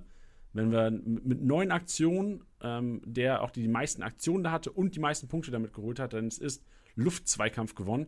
Reese Oxford. Und er hat wahrscheinlich die Vierter so ein bisschen verzweifeln lassen da in der Offensive. Ja, also geil zu sehen, dass er auch neben dem, neben dem Spielaufbau ähm, auch da seine Rohpunkte holt. Ähm, also ist ja eh schon immer defensiv ein sehr starker Spieler. Hat 122 Punkte gemacht. Hier kleine Vorsicht geboten. Fünfte gelbe Karte gesehen, fehlt also in der Rückrunde. Er wird zwar jetzt schon so ein bisschen steigen, nichtsdestotrotz wieder das Wort, ähm, nicht zu krass reinbuttern, denn ähm, ja, er wird am 18. Spieltag fehlen. Yes, wer nicht fehlen wird, äh, ist Lucilla, auch wenn er, glaube ich, auch schon unfassbar viele gelbe Karten hat, so wie ich das im Kopf habe. Aber Lucilla mit Bochum ähm, relativ schlecht gepunktet, 39 Punkte nur gemacht. Trotzdem mit acht erfolgreichen Luftzweikämpfen, also sehr kopfballstark der Kollege, der zweitbeste ähm, Kopfballspieler gewesen an diesem Spieltag. Vor Ebnen Dicker mit sieben Aktionen und dann mit sechs kommen jeweils Arne Friedrich, ähm, Namensvetter, kranke Überleitung nochmal ge gecatcht, äh, Marvin Friedrich, dann Nia KT ähm, und äh, The Baller, nicht zu Recht, der ist groß, Alter, Onisivo. Ja, ich finde vor allem Dicker spannend, ähm, der sich ja jetzt auch als ähm, grüne Balkenmaschine äh, entpuppt hat. Auch da mit, mit Frankfurts Aufwärtstrend äh, profitiert er auch total davon. 149 Punkte ohne direkte Torbeteiligung, was man bei ihm ja inzwischen schon erwähnen muss, dass er die nicht hat. Ähm, ja, also auch da äh, krasse Personalie jetzt auch für Kickbase. Ey, und einer, der, den ich hier gerade sehe auf Platz 7, der hat genauso viele ähm, Kopfballduelle gewonnen, Luftzweikämpfe gewonnen wie Niakate Onisivo und äh, Marvin Friedrich, ist Gun Vola. Und der ist eingewechselt worden nur. Und ich muss es mal googeln, das mache ich auch live hier, wie groß der Kollege ist. 1,91, krank. 1,91, äh, Silver Gun Vola vom VfL Bochum ist eingewechselt worden in der 74. Minute und das Ganze, was er gemacht hat, ist im Grunde genommen Luftzweikämpfe gewinnen. Der Kollege hat sechs Luftzweikämpfe gewonnen in ähm, weniger als, wie viele Minuten Spielzeit? Weniger äh, als 20 Minuten Spielzeit. Junge, Junge, Junge, was ein Kopfballmonster. Ja. Aber Muss mir merken, weil es ist, es, ist, es, ist, es, ist, es ist mein 500k-Spieler. Ach, wirklich? Ja, ich habe mir den irgendwann mal geholt. Ähm, ich kann es dir wahrscheinlich jetzt gleich auch noch sagen. Und hat ihn dann einfach irgendwann mal aufgestellt. Ich, ich weiß gar nicht, gegen wen das war. Ich habe ihn dann einfach aufgestellt, weil ich mir dachte, naja gut, er wird wahrscheinlich eh nicht spielen und hat dann alles da mit Minuspunkten rausgegangen. Das ja. war so ein bisschen ein Schuss in den Ofen. Hat zwei, vier, sechs Mal die Saison schon Minuspunkte gemacht und das bei neun Einsätzen. Glückwunsch, Digga. Ja. Also ist nicht der beste 500k-Spieler in dem Sinne. Tipp von mir. schön, schön, dass ihr eingeschaltet habt, Freunde. Sehr gut. Dann äh, kommen wir zum Goalie. Und jetzt, meine Damen und Herren, kommt meine Weisheit. Ich habe sie vorhin schon angebracht. Ich habe mir selbst eingetippt. Wir haben ja so ein richtig geiles Analytical-Tool, wo wir quasi rausfiltern können, welche Aktionen wie oft zustande gekommen sind am Wochenende. Und ich würde gerne hier nochmal meine, meine Hand ins Feuer legen für äh, Riemann von Bochum, meine Damen und Herren. Manuel Riemann, einer gewesen, der schon ordentlich Punkte gesammelt hat dieses Jahr, hat einen 92er Schnitt. Ich glaube, Marc Flecken ist der einzige Kickbase-Torhüter. Ich schaue das, kontrolliere es gerade nochmal der äh, über einen 100er Schnitt hat. Also Kickbase-Torhüter, ähm, ich glaube, es gab einen Grund dazu, äh, zu sagen, okay, investiert nicht zu argen Kickbase-Goalies. Oh, äh, ja, genau. Flecken, 101er Schnitt. Dann Olli Baumann 98, Neuer 97, aber Riemann ein 93er Schnitt. Und Riemann ist auch der Goalie, der diese Punkte primär natürlich nicht, aber ähm, der, der am besten ist quasi in Kickbase-Punkten, wenn er den Ball nicht auf die Kiste bekommt, weil er dann am meisten Kickbase-Punkte sammeln würde, das heißt, er spielt immer einen Polter hoch an und bekommt dadurch seine drei Punkte. Das heißt, präziser langer Pass, passgegnerische Hälfte und vielleicht mit Glück, wenn der Abstand lang genug war, vielleicht auch noch äh, passgegnerisches Drittel. Also Riemann, ähm, hier nochmal meine Hand ins Feuer für Manuel Riemann. Auch ein Kickbase-Goalie für die Rückrunde. Und natürlich Bochum auch immer wieder, weil heimstark und eventuell auch mal öfters zu Null. Deswegen Manuel Riemann, 10,8 Millionen Kaufempfehlung. Okay, finde ich gut. Dennoch würde ich dich gerne fragen, bei The Wall, wer wurd's denn? Ah, Jan Sommer. Jan Sommer hat 125 Punkte ähm, durch seine Torhüter-Punkte gesammelt. Boah. Bedeutet, ähm, 15 Aktionen war damit auch der, der quasi am meisten ähm, Bälle, was weiß ich, Faustabwehr, 1 gegen 1, Schuss gehalten, Fernschuss gehalten. Hat quasi 125 Punkte gemacht aus 15 Aktionen. Respekt an dieser Stelle, Jan Sommer. Und stell dir vor, der hat zu Null-Bonus gesammelt. Der Kollege wäre komplett ausgerastet. Sommerbesitzer, RIP für die letzte Minute, der Hoffenheimer. Ja. Aber trotzdem, ich, was hat er gemacht? 151 Punkte. Boah, das wären 200er gewesen. Das ist ja saubitter. Saubitter. Weiter im Text, was nicht bitter ist, ist die Passmaschine, weil da haben wir die Bayern-Spieler ganz vorne. Alter, Ja. Alter. Hernandez 136 Punkte, Upamecano 132 Punkte. Allein, es, es geht hier nur um Pässe gegnerischer Hälfte, präzise langer Pass und Pass vor das Drittel. Das sind grüne Balken, die die allein. Hernandez, Upamecano und Pavard haben grünen Balken geholt, alleine durch den Ball passen. Da hätten die schon grünen Balken geholt. Also Hernandez 1, Upamecano 2, Pavard 3, Davies 4, Rocker 5 und dann kommen Leipziger, Guardiol, Angelino Soboschlei und dann äh, Vogt Adams mischen auch noch mit. Aber im Grunde müssen wir eigentlich nur darüber reden, wie krank relevant die Bayern sind. Ja, vor allem, also auch da, für viele Leute, die sich da auch bei dieser Punktzahl von Upamecano gewundert haben, das habt ihr mal ein Beispiel, das sind nur Pässe, ohne Zweikämpfe, ohne die Tore, ohne, weiß ich nicht, was er noch alles macht. Ähm, das sind allein 132 Punkte und das ist, ja, abgefahren. Aber gleichzeitig auch spannend, dass Hernandez da auch noch mit dabei ist. Ja, und vor allem Hernandez ja sogar mehr Pässe gemacht, weil ich, ich wenn ich in so DMs reingeschaut habe am Wochenende, war es oftmals so, dass Upamecano ähm, Nichtbesitzer, die wahrscheinlich den Konkurrenten Upamecano hatten, sich beschwert hatten, der Kollege so viele Punkte bekommen würde und zu ungerechtfertigt, weil der Ball doch den Ball hin und her schiebt. Und über Hernandez hat keiner Punkte, äh, hat, hat sich keiner geärgert. Ich tippe mal mit Upamecano weniger, was ich, Großchancen kreiert oder das Tor nicht gemacht hätte, wahrscheinlich auch keiner über Upamecano sich ge, Gedanken gemacht. Also an dieser Stelle nochmal Shoutout an alle, die sich da ähm, genervt haben oder sich aufgeregt haben. Schaut immer ein Live-Match da rein, da sieht man immer eins zu eins, wo viele Leute die Punkte bekommen. Hm. Dann äh, last and äh, least Krüger. Krüger gewinnt die Kategorie äh, Kreativzentrum. Der Kollege hat einfach fünf Aktionen gehabt. Das bedeutet 55 Punkte gesammelt durch Großchance kreiert, Torschussverlage, Pass des Todes. Hat er gesammelt, 55 Punkte, genauso wie Thomas Meunier. Das hat er gefühlt in den ersten fünf Minuten schon alles gemacht. Ähm, 55 Punkte gesammelt. Gnabry hat auch ähm, fünf Aktionen gehabt. Vier Upamecano, drei Guvileo, drei Posch und Musiala, Borre, Darida mit vier jeweils. Top. Was lernen wir daraus? Sag's mir. Auch mal ein Underdog kann uns den Spieltag richtig verderben. Weil viele Leipziger sicherlich da draußen, oder viele Kickbase-Manager haben sicherlich einiges an Leipzigern und ähm, liebe Grüße an Krieger an dieser Stelle. Oder auch Krüger genannt. Geil. Hey, ich finde, wir haben uns gut geschlagen. Ich, ey, also ich bin froh, wenn Lisa wieder da ist. Ja, ich auch. Garantiert. Aber ich glaube, wir haben uns gut geschlagen. Ja, sehr schön. Schön, meine Damen und Herren, das war Elisas Rasenmäher ohne Elisa. Ich hoffe, ihr habt trotzdem Spaß gehabt. Tilly, und jetzt geht's rund. Jetzt ist der Moment, wo wir wieder richtig in Topform äh, auflaufen können, genauso wie der FC Bayern am Freitagabend, denn Winterpause managen. Und Tilly, wir sind ja zwei enorm erfahrene Kickbase-Manager. Also es ist ja nicht, Winterpause ist ja für uns wie äh, morgens einen Tee aufgießen so. Das haben wir ja schon öfters gemacht. Das ist ja für uns Alltag. Und wir hocken uns jetzt hier hin, Tilly, sprechen darüber, wie wir uns verhalten würden in der Kickbase, äh, in, in der Kickbase Winterpause oder generell in der Winterpause und starten vielleicht erstmal mit dem äh, wahrscheinlich Einsteins-Erlebnis, das im Januar stattfinden wird, der Afrika Cup Chili. Vielleicht gibst du uns einfach mal ein kurzes Update, was passieren wird, vielleicht auch welche Spieler fehlen könnten und wie Kickbase Manager oder wie du damit umgehen würdest. Ja, also Afrika Cup ist jetzt ein spannendes Thema, ähm, aus dem Grund, dass er eigentlich schon am 9. Januar stattfinden soll.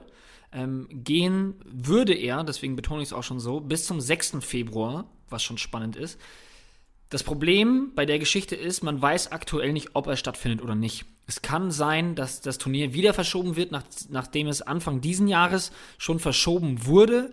Ähm, Grund dafür ist, ähm, ja, wie wir alle wissen, die Pandemie, Corona, vor allem die neue ähm, Omikron-Variante, dass da, auch sehr viele europäische Topclubs sich schon gewehrt haben und gesagt haben, hey, wir wollen unsere Spieler da nicht abgeben. Was man dazu auch sagen muss, ähm, da habe ich mich ehrlich gesagt jetzt noch nichts genaueres gefunden, wäre äh, auch die Quarantäne, die noch dazu kommt. Ähm, also besonders die, die, die Rede war da vor allem von den englischen Topclubs, ähm, wo eine Quarantäne auf jeden Fall folgen würde. Wäre halt eine sehr lange Ausfallzeit. Also jetzt auf die Bundesliga bezogen wäre, ähm, wäre der, was heißt wäre, ist der erste Spieltag der Rückrunde am 7.1. Und äh, wenn man jetzt davon ausgeht, dass die Mannschaften bis zum 6. Februar spielen, ich meine, das tun nicht alle, logischerweise, der 22. Spieltag startet am 11.2. Ich kann mir aber auch nicht vorstellen, dass Mannschaften, die sich jetzt abmelden, um zum Afrika Cup zu fahren, ähm, dann auch schon früh das Trainieren anfangen, wenn es am 9. Januar losgeht und die auch schon früher rausfliegen sollten, dass die sofort wieder in der Bundesliga stehen. Das heißt, Spieler, die da mitspielen, Wahrscheinlichkeit sehr hoch, dass sie am 18., 19., 20., eventuell auch 21. und ganz eventuell am 22. noch ausfallen. Ähm, deswegen, das ist nicht ohne.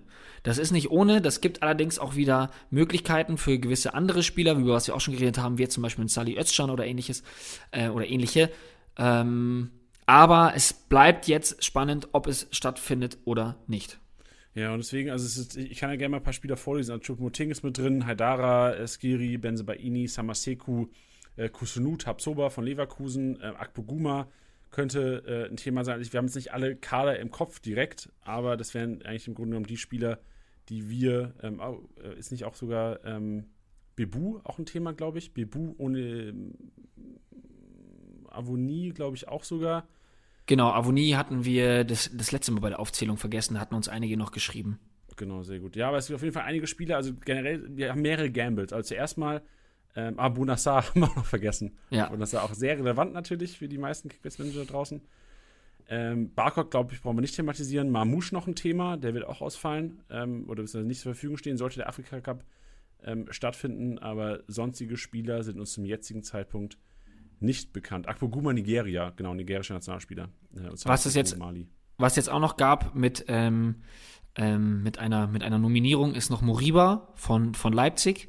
Klingt jetzt erstmal relativ irrelevant, aus dem Grund, dass er auch noch nicht so viel Spielzeit bekommen hat. Ich finde es aber immer noch spannend, vor allem auch mit der Verletzung mit Forsberg, was das halt für, für Spieler betrifft, wie zum Beispiel ein Soboslai, bei dem es erstmal hieß, er sei ein Opfer des Systems. Ähm, da finde ich es dann spannend, weil er auf jeden Fall Spielzeit bekommen wird. Also ich glaube nicht, dass man sich irgendeinen Spieler aus dem Hut zaubert, damit Soboslai nicht spielt. Ähm, wir haben es jetzt auch gesehen, dass sowohl Forsberg als auch Soboslai am Wochenende äh, in der Startelf standen. Klar, es ist nach hinten losgegangen, aber äh, ja, wenn da äh, Haidara, Moriba fehlen, dann geht eigentlich kein Weg um Soboslai umher. Ey, Nochmal zu Leipzig ganz kurz, bevor wir jetzt zu unserem Verhalten in der Länderspielpause kommen oder in der Winterpause kommen. Ähm, also ich finde, Tedesco ist einfach selbst schuld du kannst doch nicht gegen einen Bundesliga-Verein, selbst wenn er Arminia Bielefeld heißt, auf einmal so offensiv aufstellen. So, das ist doch, das ist doch, also mir war bewusst vorm Spiel, und natürlich kann ich es jetzt im Podcast hier sagen mit, äh, mit riesen Selbstbewusstsein, weil es so eingetreten ist, aber ähm, ich, mir ist es wirklich in meinem Kopf rumgegeistert, wenn du so offensiv aufstellst, unterschätzt du den Gegner. Du kannst mir doch nicht erzählen, dass du mit einem Forceback auf einer, auf einer 6 agieren kannst als Leipzig, die sowas von unkonstant waren die letzten Wochen und auf einmal, jetzt spielen die gut an Tedesco und auf einmal stellen wir das System jetzt komplett um oder was? Also check ich nicht. Ähm, also für mich hat Tedesco ähm, äh, Bielefeld unterschätzt und somit auch seine Spieler, weil sie einfach mit einer Herangehensweise rangegangen sind, wo mir im Grunde genommen klar war, das kann eigentlich fast nur nach hinten losgehen. Hm. Das klang jetzt sehr wütend ähm, und, und laut werdend. Aber ähm, ich wollte es einfach nur angesprochen haben, weil also ich glaube, das war, also, liebe Kickbase-Manager, alle, die sich enttäuscht gefühlt haben von Silver, ähm, äh, Soboschlei und Co., das war Tedescos Schuld. Rauf auf Tedesco! Holt euch den Kollegen! nee, so war das nicht gemeint. Aber Teddy, du, du weißt, was ich meine. Also ich glaube. Ich einfach, weiß, wie du es äh, meinst, das ja. Das ist mir am Wochenende in den Kopf rumgegeistert und ich war mir sicher, ob wir es irgendwie ansprechen können hier im Podcast. Und jetzt, wo wir über Leipzig gesprochen haben, ganz kurz, wollte ich es nochmal ganz kurz einbauen. Ich weiß nicht, was das für einen Mehrwert hatte. Vielleicht musste der Dampf einfach raus. Ja, darf auch mal. Dann äh, unser Verhalten in Lernspielpause, T. Ich glaube, ähm, ich sage die ganze Lernspielpause, weil das Verhalten in der Winterpause einfach dem Verhalten in der Lernspielpause sehr ähnlich ist.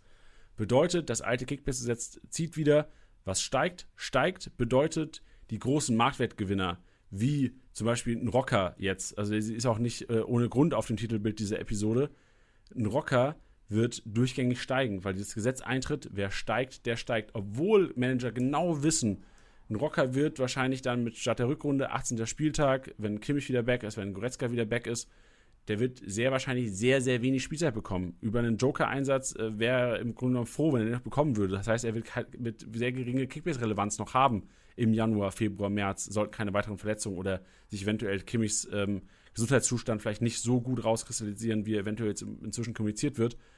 Bedeutet aber auch, das müssen wir ausnutzen. Bedeutet äh, auch an, an Kevin Schlotterbeck beispielsweise. Hat jetzt ähm, nicht gespielt von Anfang an, ist reingekommen in der, was weiß ich, kurz vor Anfang der Nachspielzeit, glaube ich, ist er eingewechselt worden.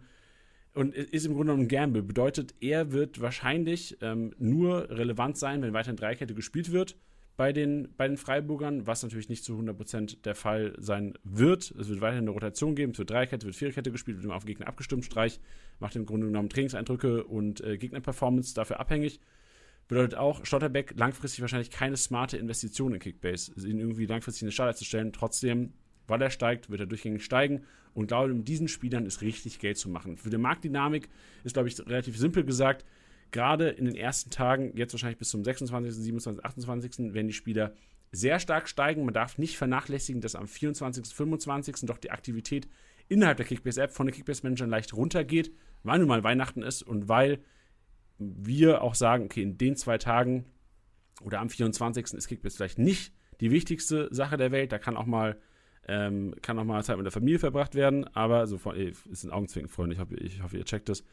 Ähm, aber in den zwei Tagen geht auf jeden Fall die ähm, Aktivität auch innerhalb der App runter. Bedeutet, auch die Marktwerte werden sich vielleicht nicht so positiv entwickeln wie äh, in der Zeit, wo quasi Spiele andauernd gekauft wird. Bedeutet auch in manchen Ligen läuft vielleicht auch ein, was weiß ich, nehmen wir an, Olmukund auf dem Markt. In manchen Ligen geht, läuft er vielleicht vom Markt und keiner kauft ihn. So, auch wenn jetzt vielleicht aktive Kickbase-Manager das nicht glauben können, aber das gibt es. Es gibt manche Ligen, die vielleicht auch eine Pause machen über Weihnachten, weil sie sagen, ey, lass mal drei, vier Tage Pause machen, lass mal Zeit mit Familie verbringen, Kickbase nicht so intensiv zocken.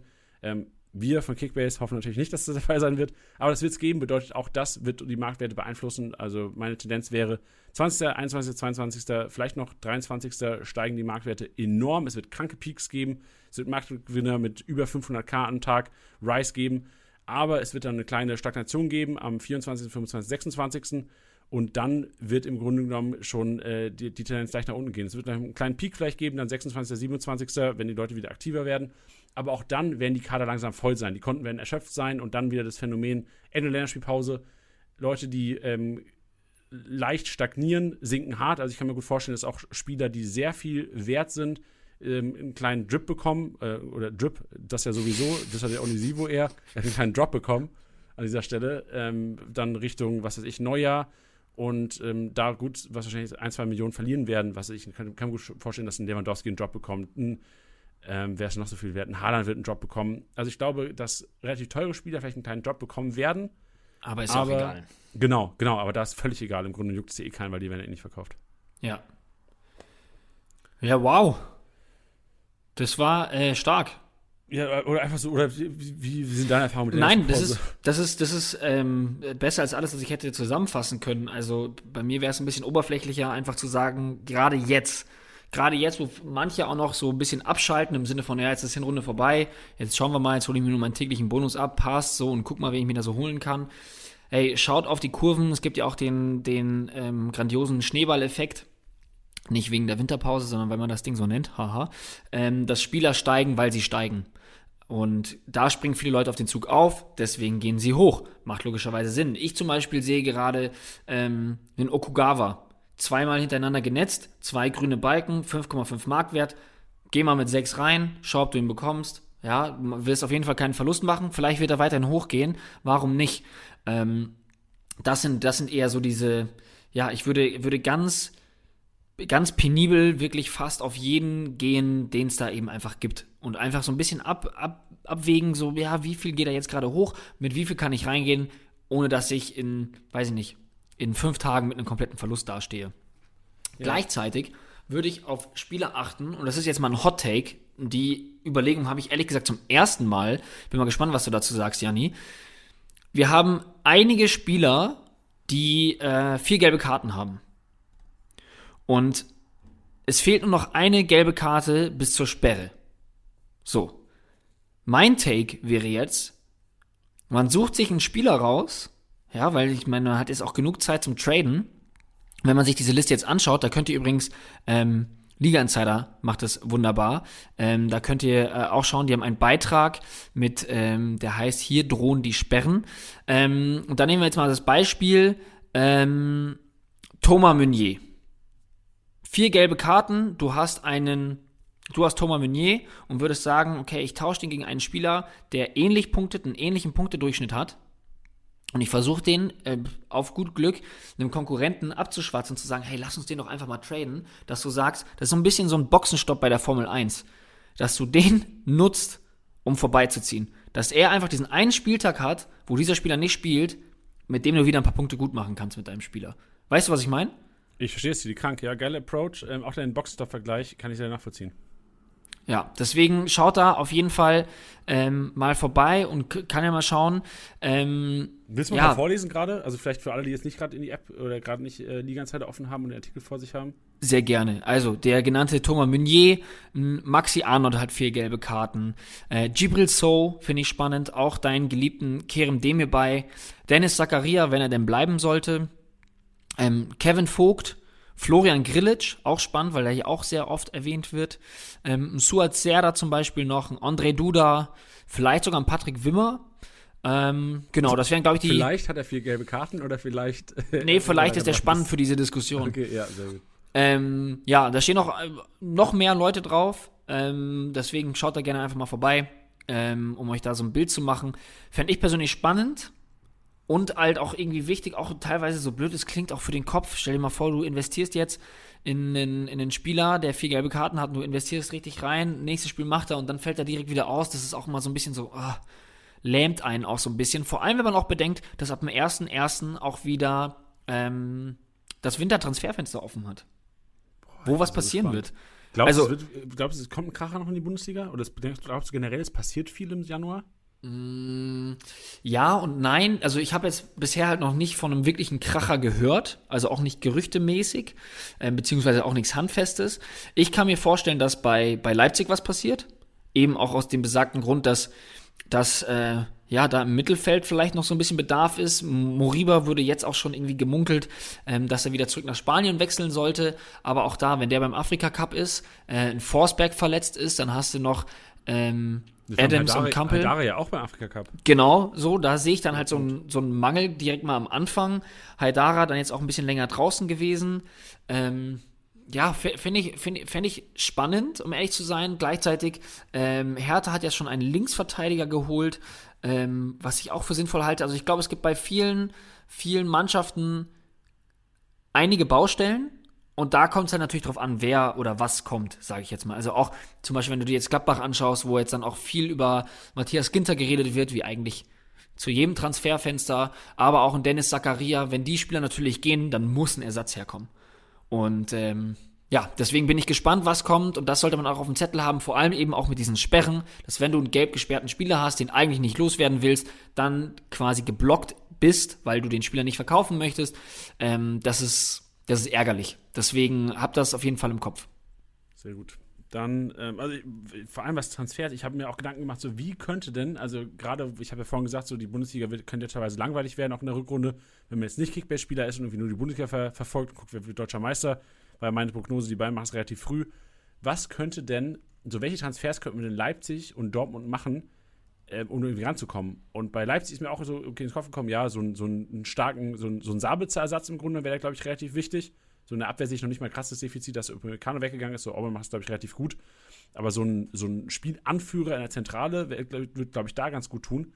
Aber bei Dortmund ist mir noch nicht mal was eingefallen. Ich wüsste jetzt nicht, was da quasi fehlt oder was für ein Spieler Dortmund enorm gut tun würde. So klar, Linksverteidiger, wenn Guerrero nicht fit ist, aber wenn wir jetzt mal davon ausgehen, dass Guerrero fit ist, sehe ich noch nicht mal so eine kranke Defizite bei, bei Dortmund, die man sagen muss, ey, da müssen die was machen, um an die Bayern ranzukommen. So wüsste ich noch nicht mal, Tilly, fällt dir was ein? Ja, also ich, ich glaube, du hast halt noch, noch, noch einen Spieler, was man leider so sagen muss, wie äh, ein Witzel, der eine Wahnsinnssaison gespielt hat, aber jetzt auch am Wochenende gezeigt hat, boah, dass er wirklich echt ordentlich nachgelassen hat, ähm, wo man, glaube ich, auch schauen wird, dass man ihn los wird oder ihn verkauft. Ähm, ich glaube auch, dass man einen, einen, einen Chan ähm, jetzt nicht sofort in diesem Transferfenster, aber da auch austauschen könnte, weil du merkst halt schon, gerade Dahut, Bellingham, die dieses Mittelfeld super machen, meiner Meinung nach, ähm, dass man da aber auch einen adäquaten Ersatz hat. Can hat da immer, der ist mir zu, ja, der ist mir zu, wie nennt man das denn? Zu übersteigig. Der macht immer noch einen Übersteiger, irgendein sch- scheiß Schnuckselding und vertändelt dann den Ball. So einer. Aber wäre ich Dortmund-Fan, würde ich richtig äh, Chan Hayden teilweise, glaube ich sogar, für seine Spielart. Weil er Ja, quasi auch in so, also manchmal ist es geil, weil es auch, weil er geil kicken kann halt, aber, aber so als Sechser solche äh, Tricks quasi einzubauen die ganze Zeit, würde mich so ein bisschen triggern, glaube ich. Ich glaube, bei mir ist es eher so, dass er halt mal top oder mal flop ist. Also da gibt es irgendwie auch nichts dazwischen, mhm. habe ich so das Gefühl. Dann würde ich gleichzeitig noch reinschmeißen, vielleicht einen adäquaten Guerrero-Ersatz, weil Nico Schulz ist es leider nicht. Also ich, wie gesagt, ich finde das Bashing immer noch zu krass. Ähm, dennoch, ja, merkt man einfach, wenn Guerrero fehlt, fehlt dir dann eine super krasse Stütze. Man muss natürlich auch immer schauen, gibt es einen Spieler, der sich auf die Bank setzt, genau weiß, dass er diese Rolle einnimmt und dann halt irgendwie auch zufrieden damit ist, vor allem dann auf so einem, sag ich mal, Niveau. Ich würde mir bei Dortmund tatsächlich nochmal einen richtigen Flügelspieler wünschen. Weil der geht mir gerade so ein ja, bisschen so ab. Koman fehlt da im Grunde genommen. Ehrlich gesagt, und das ist jetzt so ein, so ein blödes Ding, wofür ich eigentlich schon auch direkt was in die, in die, ähm, in die, in die, äh, ins Phrasenschwein, das war's, ins Phrasenschwein werfen möchte eigentlich nochmal ein Sancho. Natürlich kriegst du kein 1 zu 1 Sancho, aber Krank, ehrlich gesagt, ein Malen ist kein Flügelspieler, ein Brand ist kein Flügelspieler, ein Knauf ist es, ein Hazard vielleicht auch noch. Ich glaube aber, dass er für das Spiel dennoch auch zu langsam ist. Deswegen würde ich da auch einen Reus nicht sehen.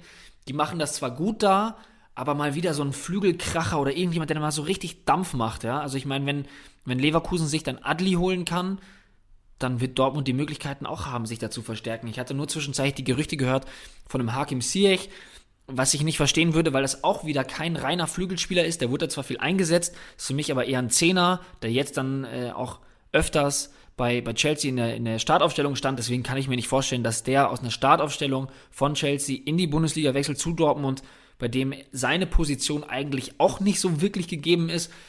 Deswegen, ja, ich glaube, ich glaube nicht, dass da jetzt so ein Monster-Ding kommt. Ähm, ich glaube, das muss man, wie gesagt, auch irgendwie schauen mit den, mit den Abgängen. Aber ja, ich glaube, ich glaube, Bedarf ist bei einigen Mannschaften da.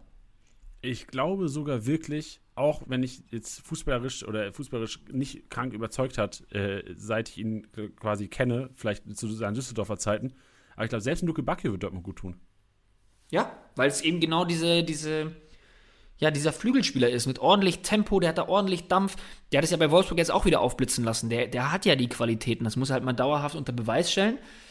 Aber ja, ja, selbst das stimmt. We'll see, ey. Bin gespannt. Schön, ich ich finde es erfrischend, wie wir heute auch, weil wir wissen, so, ey, heute schalten wirklich nur die Manager ein, die auch vielleicht äh, so ein bisschen generellen Kickbase-Content wollen und nicht nur geprimed werden quasi auf den nächsten Spieltag, weil ist ja jetzt erstmal Pause, Freunde, dass wir auch mal schön ein bisschen Fußball schnacken können hier, Tilly. Voll, man muss ja auch so viel reinschmeißen wie möglich. Was ihr am Ende damit macht, das ist ja euch überlassen, so, ne? Also nicht jeder Tipp, den wir geben, ist ja auch machbar in einer Liga oder anwendbar. Deswegen ähm, finde ich es ganz gut, dass man ein, ein schönes Repertoire bietet an, an ja, Dingen, auf die man achten kann. Wie auch zum Beispiel, ich weiß jetzt nicht, ob wir es äh, schon größer thematisiert haben, aber halt auch die Comebacks, falls du da noch kurz drüber reden möchtest. Yes, geil, Comebacks. Sehr Freunde. gut. Weil Tilly und ich haben uns vorgenommen, lass uns doch mal, Tilly, weil wir vielleicht auch so versuchen, natürlich den neutralsten Punkt von allen neutralsten Meinungen einzunehmen und es so realistisch wie möglich zu sehen.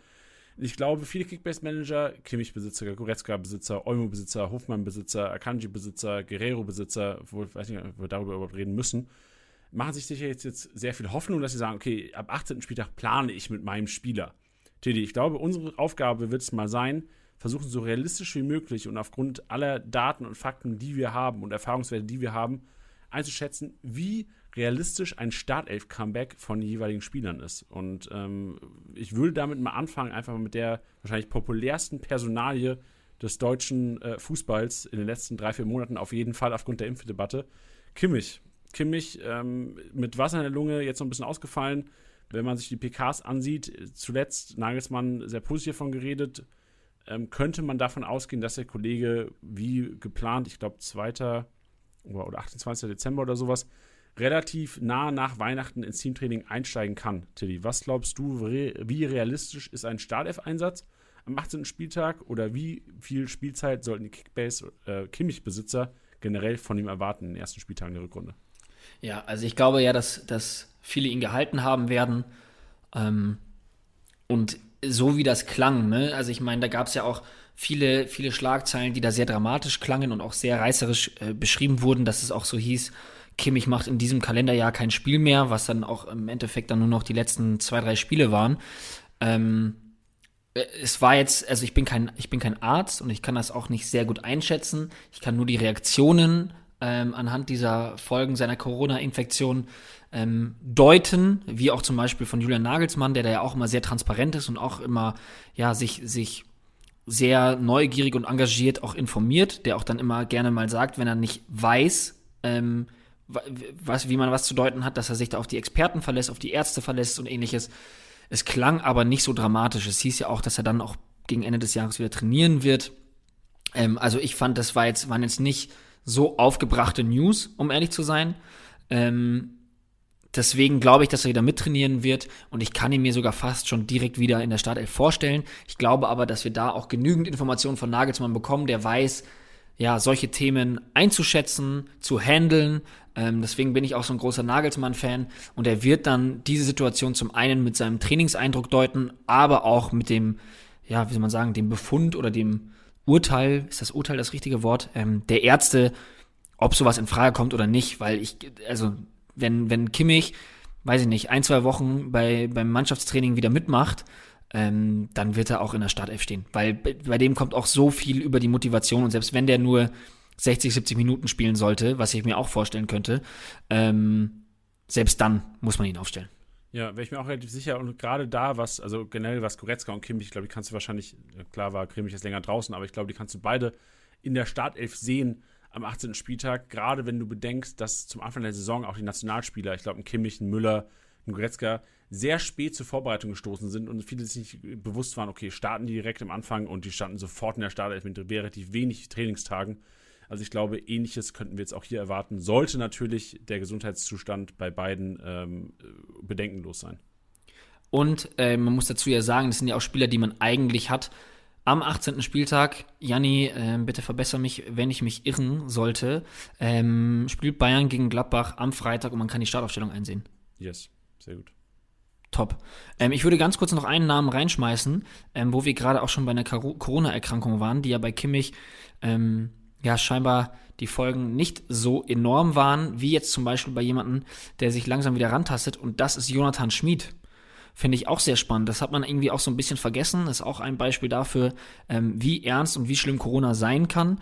Ähm, da ist jetzt für mich die Frage, generell mal hier in diese Podcast-Runde geschmissen und auch an, an dich, Janni. Glaubst du, er wird zeitnah oder Anfang der Rückrunde wieder eine Rolle spielen bei Freiburg? Weil Kübler macht das ja auch ähm, sehr, sehr stark. Der hat sich ja da festgespielt und da ist, steht man ja gerade nicht, nicht ohne Grund so weit oben. Ich schaue mal kurz in die Podcast-Runde, wer antworten will. Ich würde es einfach mal übernehmen, Tiddy. Bitte, ja. Äh, ja, Schmid hat ja Comeback gegeben, ist, glaube ich, bei der zweiten Mannschaft in der dritten Liga. Ähm, in der Halle in Halle mit, mit, mit Dan Axel zusammen. Ich, ich sehe ihn nicht direkt in der Startelf ähm, in der Rückrunde. Ich sehe ihn auch in einem ähm, Zweikampf zuerst mal hinter Kübler, weil Kübler ist einfach enorm gut gemacht. Er hat seine Chance genutzt, solide, ist nie negativ aufgefallen, was schon ja. mal enorm wichtig ist bei Streich, glaube ich. Also keine Aussätze gehabt und halt auch immer gekämpft. Also er hat alles gegeben, was er hat. Ich glaube, man kann ihm nichts vorwerfen und gerade in solchen Cases äh, bleibt Streich gerne mal bei der Variante, die funktioniert. Also Schmid sicherlich einer, der gut an Marktwert gewinnen wird über die Länderspielpause. Äh, ich sage immer Länderspielpause, über die Winterpause und auch sicherlich Spielzeit bekommen wird, aber ich glaube, er wird sich über Joker-Einsätze empfehlen müssen. Und ähm, ich kann mir aber auch gut vorstellen, ähm, ich weiß nicht, wie realistisch es ist, aber ich kann mir auch gut vorstellen, dass Kübler einfach der Rechtsverteidiger sein wird für die Rückrunde. Ja, sehe ich ganz genauso. Sehr schön. Dann ähm, einen dicken Fisch, wo ähm, der auch an, äh, wo wir auch die Aufstellung einsehen können, denn es ist der Gegner der Bayern. Jonas Hofmann wurde jetzt operiert, war ein kleiner Eingriff, er hat sich auch direkt gemeldet, er hat sich auch zurückgemeldet mit einer geilen Parfumwerbung. Hast du die gesehen, Digga? Die habe ich tatsächlich nicht gesehen. Boah, Junge, war das cringe. Er hat sich so in den Pool geschmissen oder sowas. Hat, ein Kollege hat mir das geschickt. Ich habe gedacht, Junge, wie unangenehm. Aber er macht auf jeden Fall Werbung für ein Parfum jetzt. Das ist okay. keine Werbung in diesem Podcast. Ich fand es ganz, ganz witzig, weil ich ihn nie so wahrgenommen habe, als wäre so einer, der sich quasi für ein Parfum äh, quasi vor die Kamera stellt. Aber äh, solange er das macht und mir meine Kickbase-Punkte schenkt, ist mir das relativ Wurst. Hauptsache, er macht es wieder. Bei Jonas Hofmann finde ich es enorm schwer einzuschätzen, ähm, auch wie lange der Reha-Prozess dauert. Äh, kommunikativ war es ja auch so, dass nicht kommuniziert wurde, es wird ein längerer Ausfall. Also ich kann mir schon vorstellen, dass er theoretisch spielbereit wäre zum 18. Spieltag. Ähm, bin mir aber leicht unsicher, wie Gladbach das handeln wird. Und wahrscheinlich auch viel abhängig davon, wie er das Ganze handeln will. Ja, wäre für mich eine Personalie, wo ich zum Beispiel jetzt sagen würde, einkaufen und halten. Ja, richtig. Also ich habe für alle Hofmann-Besitzer, ich habe meinen auch nicht verkauft. Also ich glaube weiter an ihn. Und äh, werde jetzt auch noch, also ich bin mir relativ sicher, dass es noch ein bisschen sinken wird, aber den, den Twist wird er schon wieder bekommen und die Steigerung wird kommen, gerade Richtung Ende Winterpause. Ja. Dann Danny Olmo, finde ich enorm ja. interessant. Gerade jetzt, wo ja Forsberg jetzt zwei Monate ausfällt. Ein Haidara auch äh, keine Alternative ist im Januar. Klar, vielleicht eine andere Position. Und äh, Soboschlei ja auch nicht so krank das Vertrauen bekommen hat jetzt die letzten Wochen. Ähm, wie schätzt du die Situation ein, um, wir müssen einfach mal alle Alternativen nennen, ein Kunku, Soboschlei, Olmo und irgendwann dann wieder ein Forsberg? Ja, also ich glaube, ein Kunku können wir da auch direkt streichen. Ähm, bester Spieler der Leipziger in dieser Hinrunde, um den geht nichts drum rum. Ja, der wird es jetzt auch in naher Zukunft nicht. Wenn, dann wird er mal rausgenommen, einfach weil rotiert wird oder aufgrund einer Belastungssteuerung. Aber ein Kunku sehe ich als, als gesetztesten zusammen mit Gulaschi und wahrscheinlich langfristig Orban. Ähm, Olmo finde ich deswegen spannend, weil ich ihn als einen unfassbaren Fußballer einschätze, handle, ähm, der auch Leipzig enorm helfen kann. Ich habe nur so ein bisschen Bammel, dadurch, dass der so wenig gespielt hat in dieser Saison, dass er auch nicht dieser Spieler sein wird, dass wenn er fit ist, dass er sofort in der Startelf steht. Habe ich das Gefühl. Ja, ich glaube. Allem, genau, wir hatten es nämlich schon mal, ne? Der hatte ja schon mal sein Comeback gefeiert. Damals, glaube ich, der, ähm, was war es, 10., 11. Spieltag. Also erstmal 4., 5. Spieltag hat er gespielt.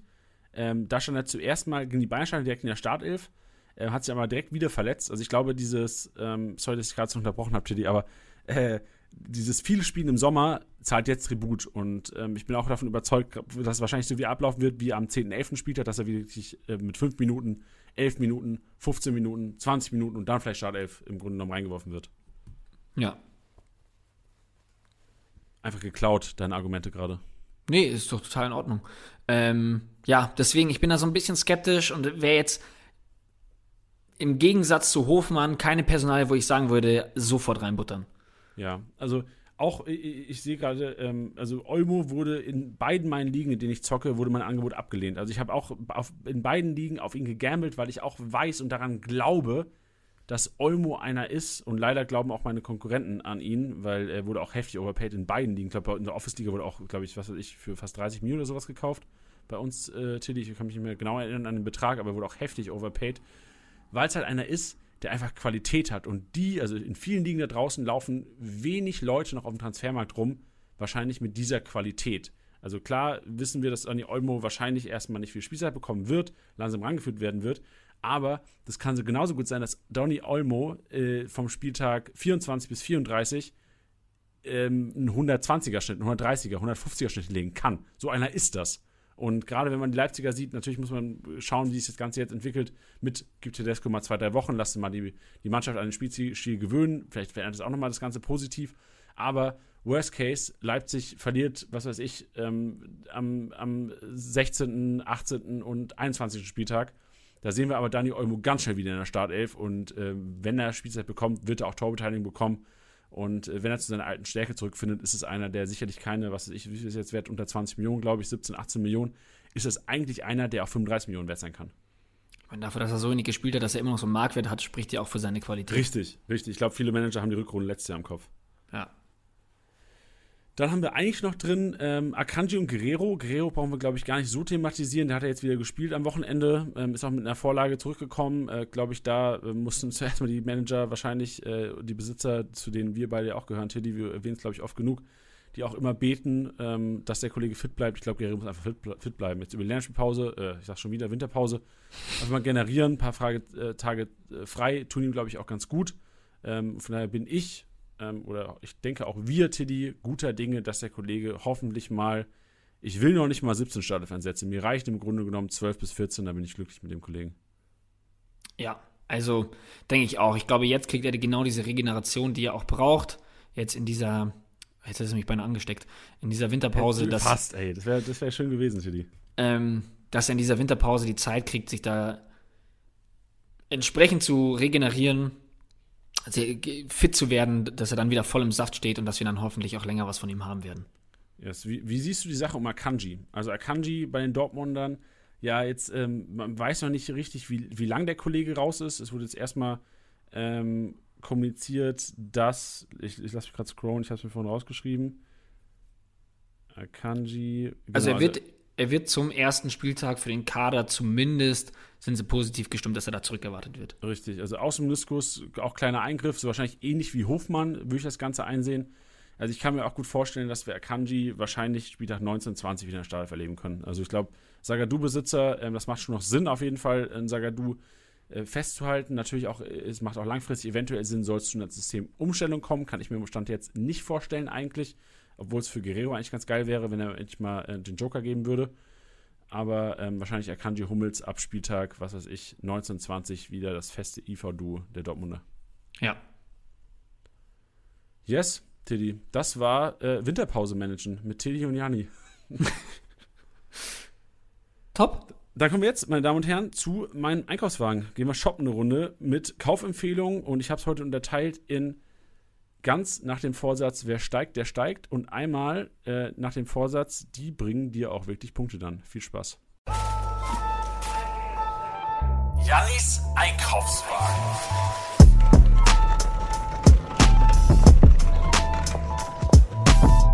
Da sind wir, Janis Einkaufswagen, schön, dass ihr mit dabei seid und wir starten mit ganz nach dem Vorsatz, wer steigt, der steigt. Denn da habe ich mir fünf Leute rausgeschrieben, die einfach nur gekauft werden sollten, weil das sind Cash-Cows, Leute. Die werden richtig gemolken über die Winterpause. Marc Rocker, Kevin Schotterbeck, Belfodil, der wird auch mega steigen, Alter. Das war das typische Topspiel am Samstagabend. Tausend Leute haben das gesehen. Also, literally, tausende Leute haben das gesehen.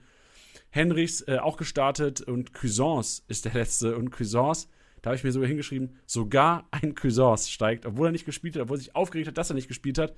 Der Kollege steigt jetzt und dieses Gesetz, Länderspielpausengesetz als auch Winterpausengesetz, wer steigt, der steigt, wird auch bei Cuisance eintreffen. Deswegen wird der Kollege sich auch seine 2-3 Mio noch machen über die Winterpause. Und dann für die Kategorie, die bringen dir dann auch wirklich Punkte. Wir haben vorhin über ihn gespro gesprochen, wird krank steigen über die Winterpause.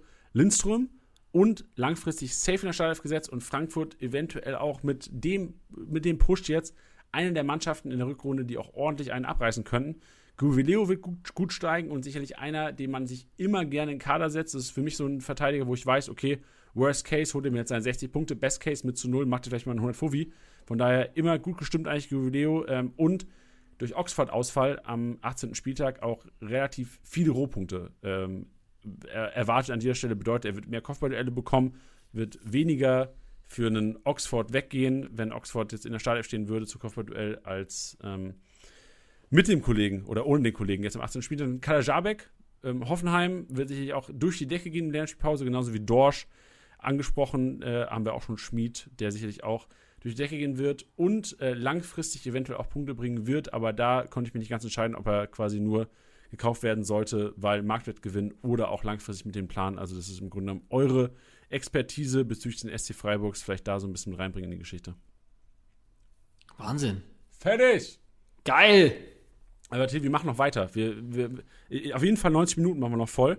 Und dann kommt ja auch noch der einzige MVP-Tipper. Es gab eine Person, Alter, es stimmen immer, was weiß ich, 2000 Leute abgefühlt. So, wahrscheinlich machen es sogar 2000 Leute, ähm, faktisch die den MVP tippen. Und es hat wirklich nur eine Person in der kompletten Kickbase-Welt Dayot oder auch wie äh, Experten sagen, Dayocelle über Meccano getippt.